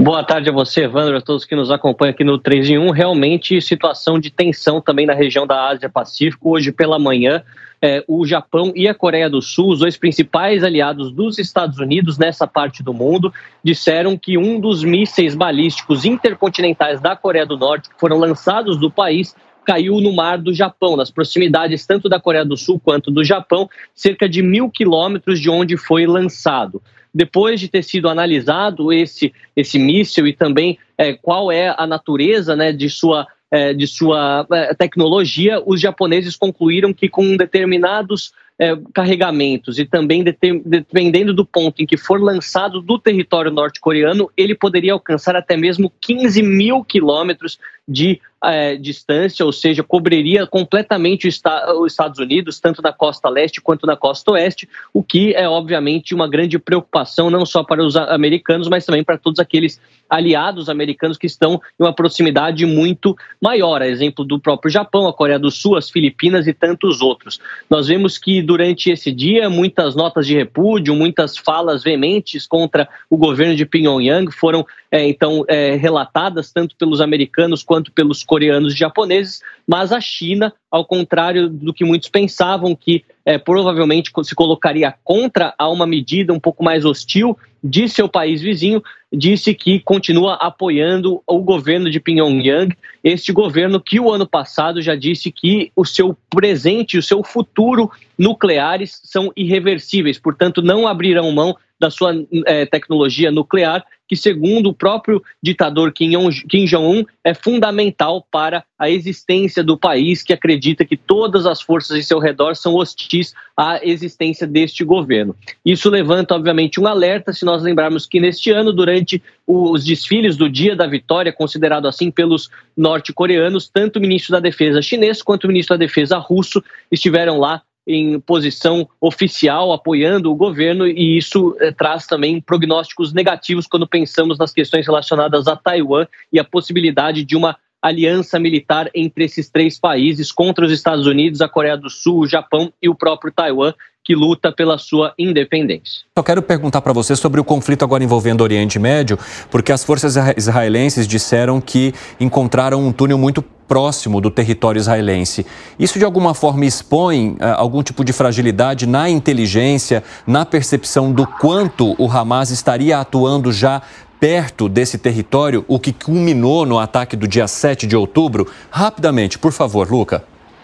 Olha, Evandro, nós sabemos que Israel tem três é, pontos de entrada, né? A faixa de Gaza tem três pontos de entrada para o exterior, se assim podemos dizer, a fronteira de Rafah com o Egito, Kerem é, Shalom, que é no sul da faixa de Gaza, que inclusive foi reaberta hoje para novos caminhões de ajuda humanitária, e no norte a fronteira de Erez que é uma das mais importantes. E lá, cerca de 400 quilômetros, é, 400 metros, perdão, desta fronteira, foi encontrada a entrada de um dos principais túneis do Hamas, um túnel amplo, a cerca de 50 metros de profundidade, a sua principal estrutura. Ele que tem 4 quilômetros de extensão e era tão largo que poderia, então, até é, ter é, veículos transcorrendo o seu interior, o que dá indício da forte tecnologia, os grandes recursos financeiros acumulados pelo Hamas durante esses 17 anos, além de estruturas de toda, todo o sistema elétrico, sistema hidráulico também, o que daria para os terroristas uma situação confortável de passar muito tempo lá embaixo da terra se protegendo de eventuais bombardeios israelenses.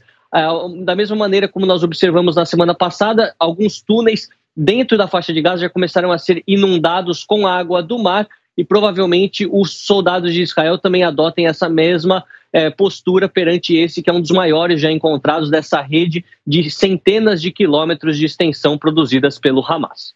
Muito obrigado pelas informações, Luca. Quantos graus está fazendo aí? Aqui está por volta de 8 graus. Estou hoje em Portugal, não é tão frio quanto em casa na Alemanha. então aproveite, tá bom para tomar um vinho. Boa noite aí para você, viu, Luca Bassani? Obrigado pelas informações. Bom trabalho por aí. Nos chame sempre que quiser e puder. E olha, quero falar um pouquinho da Argentina agora, porque o presidente Javier Milei decretou uma emergência hoje no setor de energia do país, dizendo que o governo vai aumentar o controle sobre os órgãos reguladores locais de gás e eletricidade e que vai permitir ou buscará permitir o aumento dos preços.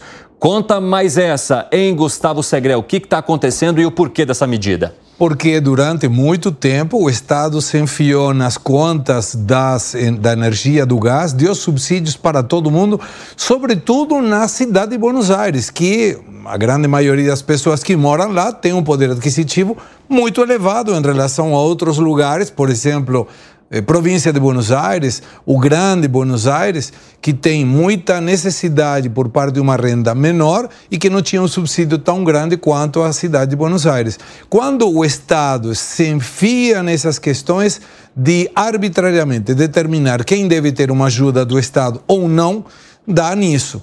Então, os órgãos que são reguladores vão ter, claro, que colocar o seu trabalho em funcionamento para que a justiça social tão divulgada e defendida pela esquerda possa ser aplicada realmente para aquele que precisa. Hum. E aí, por que a liberação de preços? Ah. Isso vai ter um sofrimento. A população de baixa renda vai sofrer. E aí? Mas isso você contrapõe com uma melhora no poder adquisitivo quando você libera e a regulação do Estado fica menos participativa. É, lógico, no primeiro momento, vai ter um impacto muito forte na população de baixa renda. Mas depois isso vai ajustar. São medidas impopulares, mas quem votou no Milley sabia que ele ia fazer isso. Ah, sim, Não é. está faltando É. a sua promessa de campanha. Então, é o preço a pagar, me parece boa a medida, mesmo que seja impopular. Agora, o Nelsinho Kobayashi, você acha que Milley vai suportar todo esse preço a pagar? Porque vai chegar um momento que, como mencionou o Segré, a população já vai, que já sofre começará a sofrer mais. Isso, claro, sempre aumenta a pressão popular também sobre medidas que são aplicadas pelo governo. E em alguns casos, a gente já viu essa pressão fazer um governo austero se tornar populista também. Como que você vê essa relação na Argentina? E depois vou ouvir Dávila e Segré. E aí você arremata porque é uma Claro. questão importante, já que você Oh. conversa diariamente com o pessoal lá. Evandro, você sabe que a gente estava vendo com preocupação essa ideia do Milley cortar abruptamente os subsídios, até porque tem gente que precisa disso para viver. Se cortar do dia para noite, amanhã alguém vai precisar de um prato de comida, vai precisar de um transporte, vai precisar de uma energia e, e precisa. Então havia uma discussão se isso não deveria ser gradual, seria aos poucos, né, um pouco de cada vez, para dar tempo a essas pessoas colherem dos frutos das mudanças na economia, porque a mudança em um sistema econômico não é do dia para noite, ela tem um delay, tem um tempo para começar a fazer efeito.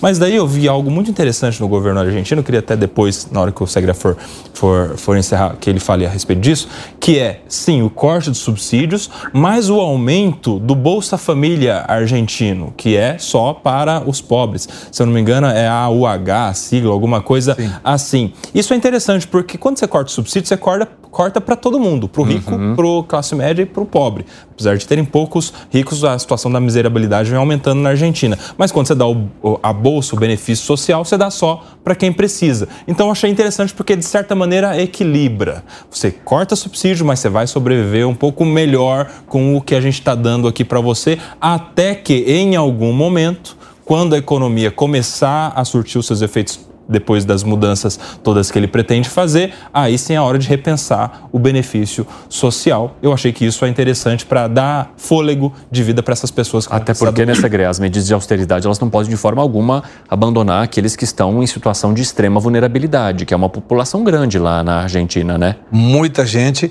Quem tem alguma ajuda do Estado, seja através de um subsídio, de algum cheque que vai buscar, esse HU, HU, HU, AUH. H, é, é, são medidas que é um auxílio é, de apoio por filho. O. H é de hijo, né? Ah, de filho. sim.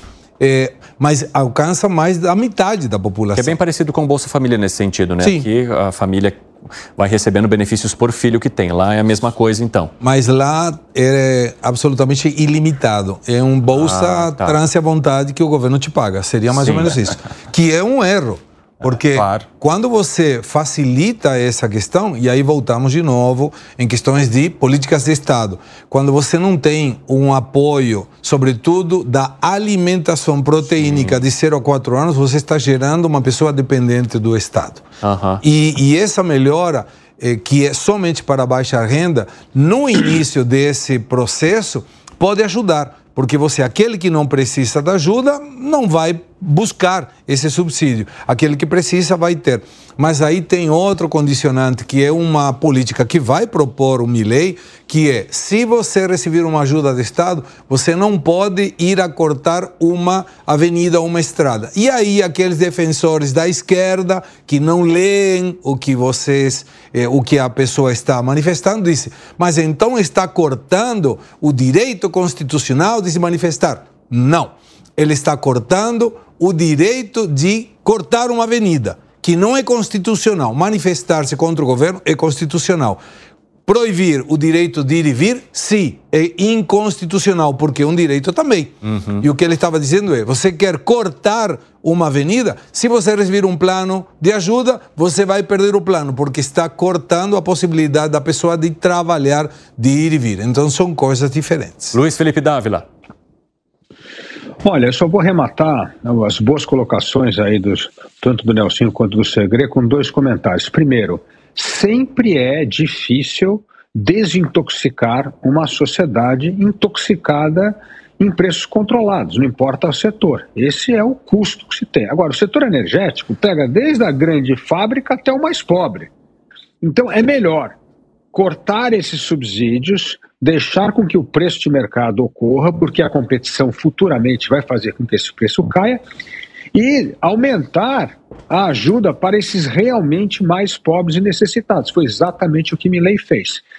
E ao contrário das políticas de subsídios da esquerda peronista e no Brasil. Você pegar o orçamento, o gasto social aqui, 24% do orçamento, só 2% é gasto com aqueles extremamente pobres. Então nós gastamos pouco com os mais pobres e gastamos muitos com o que a gente chama aí de uma classe média baixa para cima. Então, assim, está correta a atitude do presidente Milley. Precisa desintoxicar a, a, a, sociedade desse tabelamento e controle de preço, estimular a competição e, neste período de transição, fazer o que ele fez: aumentar ainda mais a ajuda para os mais pobres. É assim que o governo vai conseguir desintoxicar a sociedade e começar a recuperar a capacidade de equilibrar fiscalmente o país. Que foi, secretário? Vai essas políticas que o Milley está fazendo, que de alguma maneira são impopulares, mas olha como o ajuste termina sendo do político e não da população. Ah. O governo argentino antes estava pagando 2,6 milhões de dólares em seguros das obras de arte que estavam na casa do governo e aonde o, o que seria o Palácio da Alvorada. 2 milhões e meio de dólares são seguros. Aí tinha dois aviões da YPF, que tem uma maioria do diretório agora, foi estatizada de novo, que eram utilizados pelos políticos. O que o Milley fez? Venda. Não vai ter mais avião para o político usar. E tinha 3 milhões de dólares por ano que os políticos do legislativo utilizavam para viagens. Aonde? aonde eles tivessem intenção de viajar.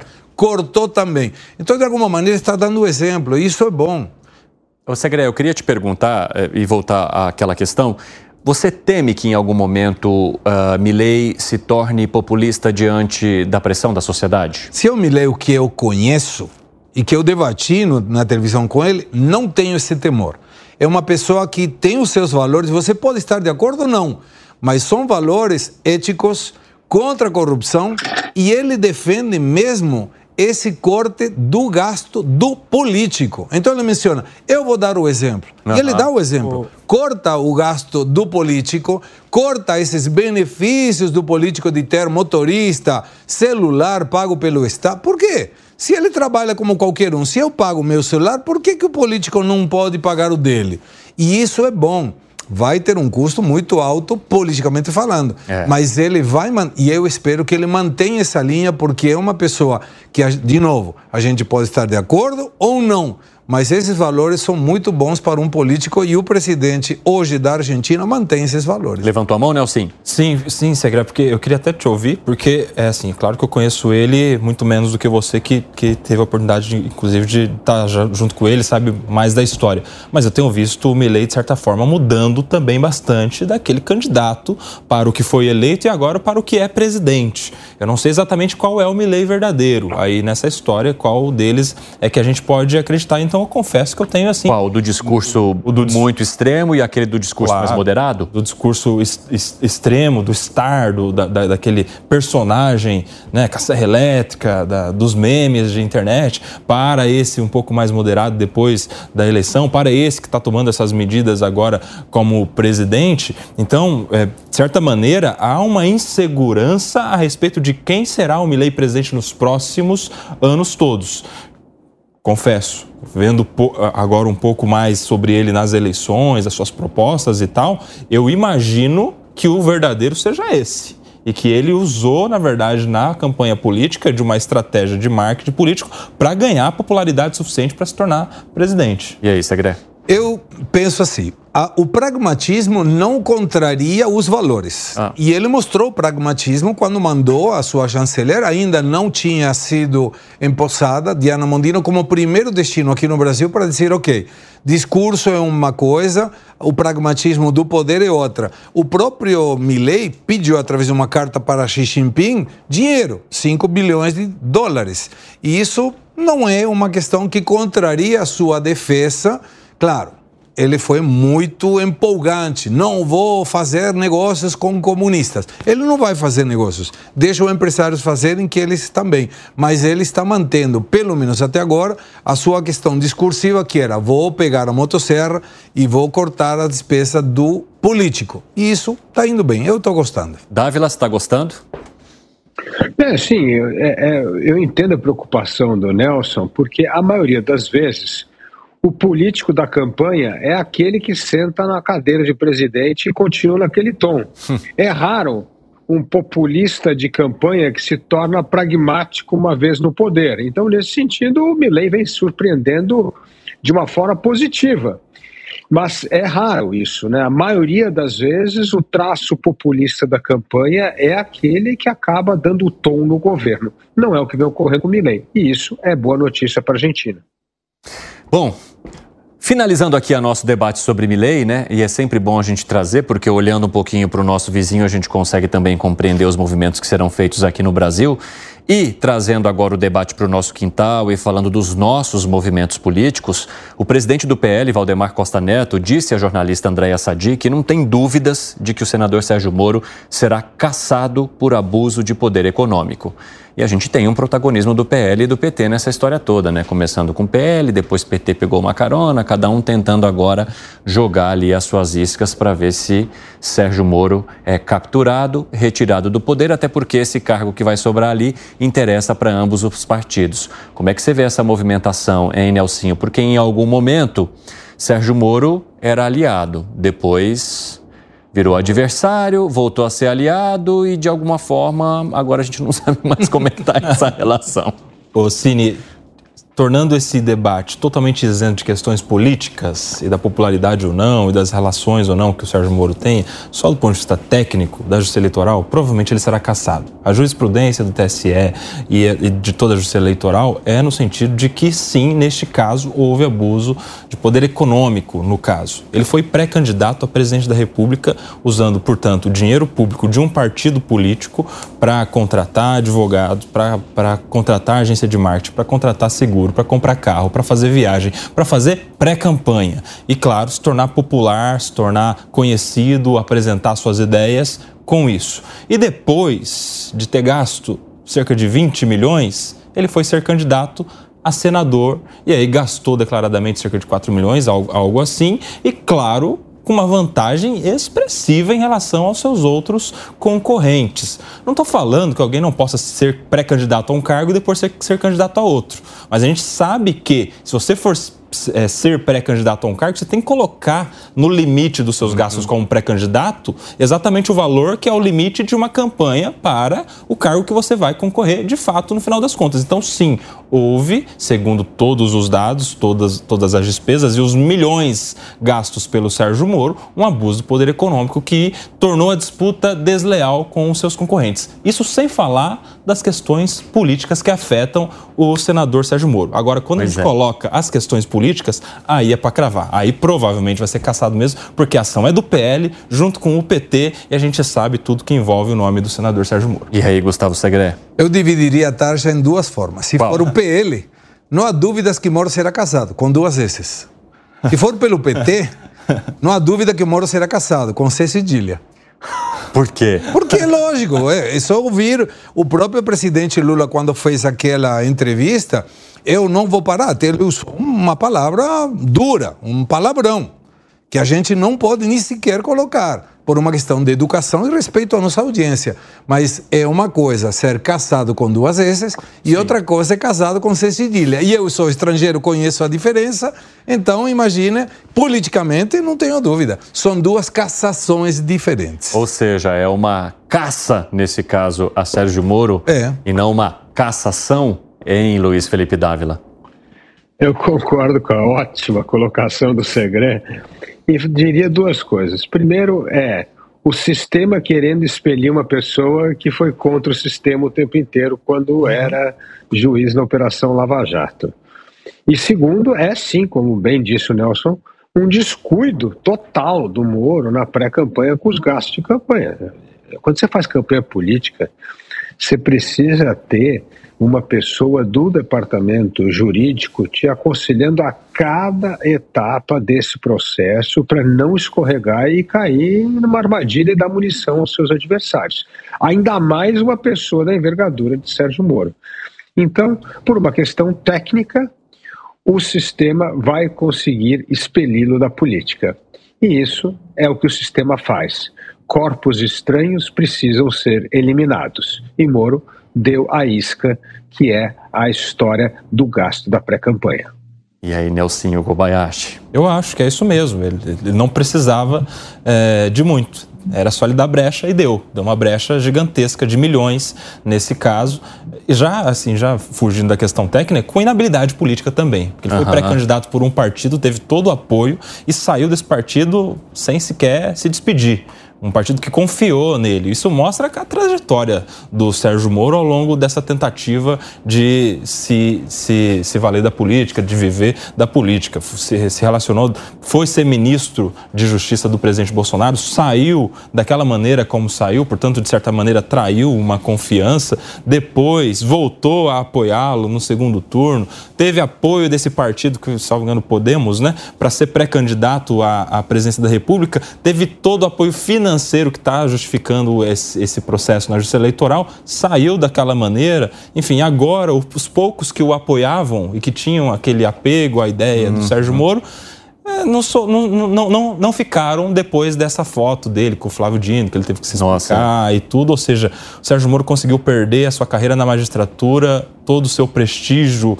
diante da Operação Lava Jato, com aqueles que gostavam da sua atuação, eu não me incluo, e conseguiu perder o pouco capital político que o restava exatamente depois da última sabatina e provavelmente vai perder também, além de tudo isso, o seu mandato. Eita. É. Ô Dávila, eu queria só. É, você costuma mencionar também Deltan Dallagnol. Há alguma diferença entre a forma como a situação foi conduzida com Deltan e com Moro ou há muita coincidência e coisa parecida aí?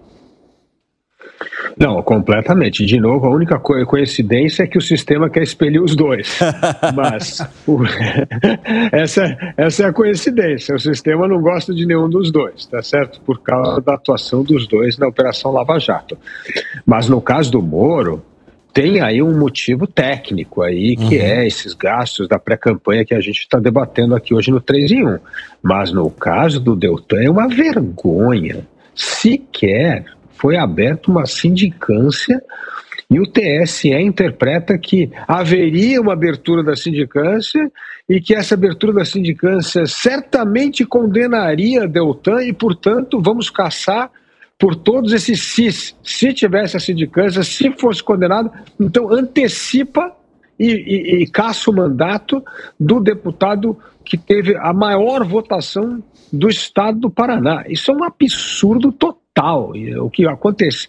Esse vai ser um daqueles casos que vão passar para a história como uma aberração jurídico-eleitoral imperdoável. O, a caçar o mandato de uma pessoa simplesmente por causa da sua atuação prévia na justiça. Olha, Quero falar um pouquinho ainda sobre a política como ela é. Antes, deixa eu só mandar um abraço para o advogado Fernando Silva e o pessoal lá de Guaíra, no interior de São Paulo. Recebi mensagens aqui de que eles estão nos acompanhando que também. Que bom. Semana boa aí. Um abraço para vocês, pessoal. Bom trabalho antes do Natal. Agora, o presidente nacional do MDB, deputado federal Baleia Rossi, descarta a possibilidade de a secretária municipal de Relações Internacionais, a Marta Suplicy, trair o prefeito Ricardo Nunes e se tornar vice de Guilherme Boulos ali na chapa pela Prefeitura de São Paulo em 2024. A ideia de ter a ex-prefeita de São Paulo como vice de Boulos é liderada pelo presidente da República, com quem Marta até já conversou. E segundo aliados, Lula a vê como crucial para a vitória de Guilherme Boulos aqui na capital. A, a Marta Suplicy ela foi filiada ao PT né, por 33 anos. Aí teve aquela controvérsia no partido quando ela migrou para o MDB e também quando ela votou a favor do impeachment da ex-presidente Dilma Rousseff lá em 2016. E aí, vocês acham que há possibilidade de ter esse match na chapa de Guilherme Boulos entre Marta Suplicy e Guilherme Boulos. Gustavo Segre, o que está coçando a testinha? Não, não, não, cocei mesmo, porque pensei que era uma mosquinha, alguma coisa assim. Não, não foi, não foi É porque vocês sabem que ele costuma coçar a cabeça quando ele está com alguma com a cachola quente. Coça né? a cabeça quando o Peperno fala. né? É, Nesse caso, exatamente. Nesse é. caso Mas foi- ele está tranquilo, viu, Não, Nelson? foi curiosidade Porque você aí. não provoca essas mesmas indignações no segredo que o Piperno provoca, você Piperno sabe. é único. Piperno Ah lá, é o único que me enraivece. Fala, Segré. Eu tenho uma, uma, um slogan político que diz que na política a dúvida não é se alguém vai te trair, senão quando. Então, que eh, eh, Baleia Rossi mencione, eu não tenho dúvida de que a Marta Suplicy nunca vai trair o MDB. É, por favor, Marta Suplicy não trai o MDB. Eh, não me parece nenhuma garantia de que possa acontecer que a Marta Suplicy saia do governo do atual prefeito para ir como candidata de vice na chapa com Boulos. Não me, não me chamaria atenção se isso acontecesse. E aí você observa como essas contrariedades, essas traições, essas colocações diferenciadas, saiu do PT depois de 30 anos, foi para o MDB, botou contra o impeachment de, Lu- de Dilma Rousseff, e o presidente Lula fala, ah, isso já foi parte do passado, agora a gente vê. Então são traições que na época aconteceram, saiu do PT, votou contra a sua eh, companheira do PT, Dilma Rousseff, e agora não sei se vai trair ou não ao MDB. É, a traição na política é uma questão que se esquece muito rapidamente. Não tenho a mínima ideia do que vai acontecer, sinceramente, não tenho a mínima ideia, mas não me surpreenderia que saia do MDB e volte para o PT, ou volte para o PSOL, ou na chapa, junto com Boulos, sem partido, ou sendo representado do MDB. Luiz Felipe Dávila, você acha que Marta Suplicy é crucial para garantir vitória para Boulos? Ô, Evandro, esse deveria ser um tema pro pânico, viu? A gente pega, Eu vou te aí a, gente, aí, a gente, aí a gente dá uma cara um pouquinho mais séria nele e joga aqui, entendeu? Vou levar na Aí vem o Luiz Felipe Dávila e faz o quê? Entrega a nossa estratégia. Parabéns, Luiz Felipe Dávila. Convidar Marta Suplicy pro pânico. Não, como é que você é secretária do Ricardo Nossa, é. Nunes e aventa ser vice do adversário do prefeito? é uma Então, coisa rapaz. fantástica. Isso aí, pela, pela lógica.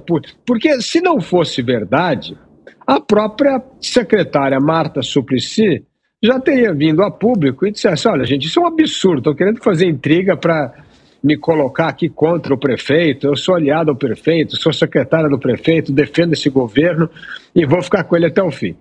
Mas o silêncio, com o histórico de Marta Suplicy, mostra muito bem para onde a coisa está indo.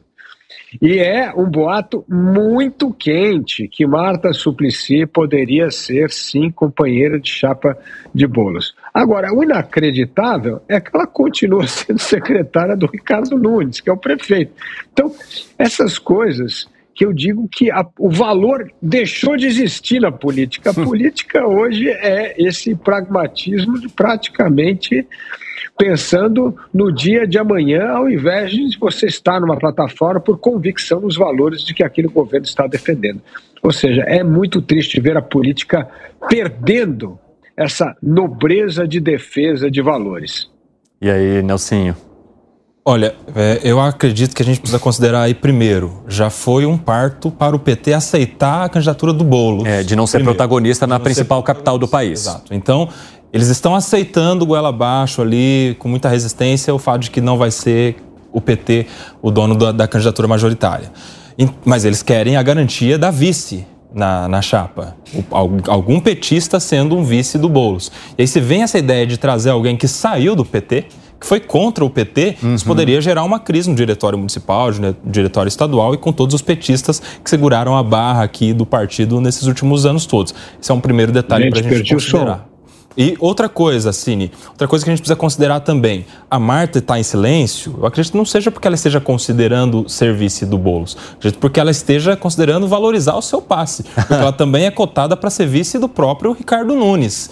É claro que o Ricardo Nunes, imagino eu, a sua equipe, esteja aguardando a- a- o próximo ano e ver como as outras candidaturas vão se formar, porque a depender se Ricardo Salles e Kim Kataguiri saírem, consegui- conseguirem sigla e forem candidatos ou não, a, a, decisão de colocar a Marta pode ser determinante para ele. Se a gente não tiver nenhum candidato de direita, assim dito, por exemplo, né? Ricardo Salles ou Kim Kataguiri, o Ricardo Nunes, de certa maneira, garante esse voto mais à direita e ele vai buscar o voto mais centro-esquerda, e aí seria importante ter a Marta Suplessi. E aí ele for, formaria uma chapa muito forte para concorrer com o Boulos. Mesma dinâmica que eu acredito que esteja no cálculo da Tabata Amaral, por uhum. exemplo, de de repente trazer alguém na vice de direita se não saírem candidatos de direita, como a gente já viu sendo especulado nos últimos dias. Eu acredito que seja uma decisão aí do meio do ano que vem. Fala. Estou rindo, porque imagino uma situação estranha, mas possível. Uhum. Vamos imaginar. Sempre é possível. Sempre, sempre é. possível. Aqui no Brasil não. sempre é possível. Mas imaginemos uma. É, vote Nunes Suplicy. E aí você vai outro e diz, vote Volo Suplicy. Mas espera aí, é a mesma pessoa? É a mesma pessoa. Por que, que não inovar? Seria maravilhoso. Imagina, ela garante que vai concorrer nas duas chapas. Claro, politicamente não dá certo, mas... mas Pô, não seria nada estranho. E, aí, e essa, esse histórico não combina com traição. O que mais combina com traição é o histórico. Era do PT. Votou contra Dilma Rousseff. Como não? Tem traição aí. Vocês podem desenhar do jeito que quiser. Mas tem traição, claro que tem. Fala, Dávila. Não, o que eu ia dizer é o seguinte: o, o, Nelson trouxe um ponto importante. O PT raiz municipal é contra a candidatura de bolos. Sim. Então não tem uma pessoa do PT. Os irmãos Tato, por exemplo, nenhum topa ser vice do Boulos porque fizeram campanha contra o Boulos porque achavam que o PT tinha que ter candidato próprio. Então, para o PT ter esta vaga na chapa do Boulos, precisa trazer alguém que era de fora do partido e que precisa voltar ao partido para poder ter ali um nome que seja, vamos dizer assim, apetitoso para o partido e principalmente o presidente Lula. Então, é, mostra é, essas idas e vindas da política, né? Quer dizer, as figuras importantes do partido não estão ligadas ao bolo aqui São, ao bolos aqui em São Paulo. Elas queriam lançar candidato próprio. E a questão da Tabata, de novo, eu acho que rouba mais voto do Bolos do que do Ricardo Nunes, porque é, ela não consegue ser uma candidata do voto da direita.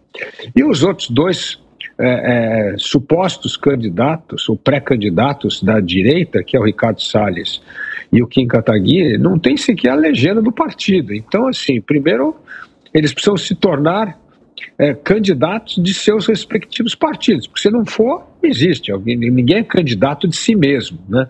Eu acho que essa é a grande dificuldade que os dois estão enfrentando. E chamou atenção a história do Ricardo Nunes, do Ricardo Salles, principalmente, parecia que ele ia sair do partido, já estava tudo acertado, e agora ele resolveu ficar no partido Sim. e brigar dentro do partido. Essa é outra coisa complicada, porque o Valdemar Costa Neto faz as contas pensando onde é que ele vai colher melhores frutos.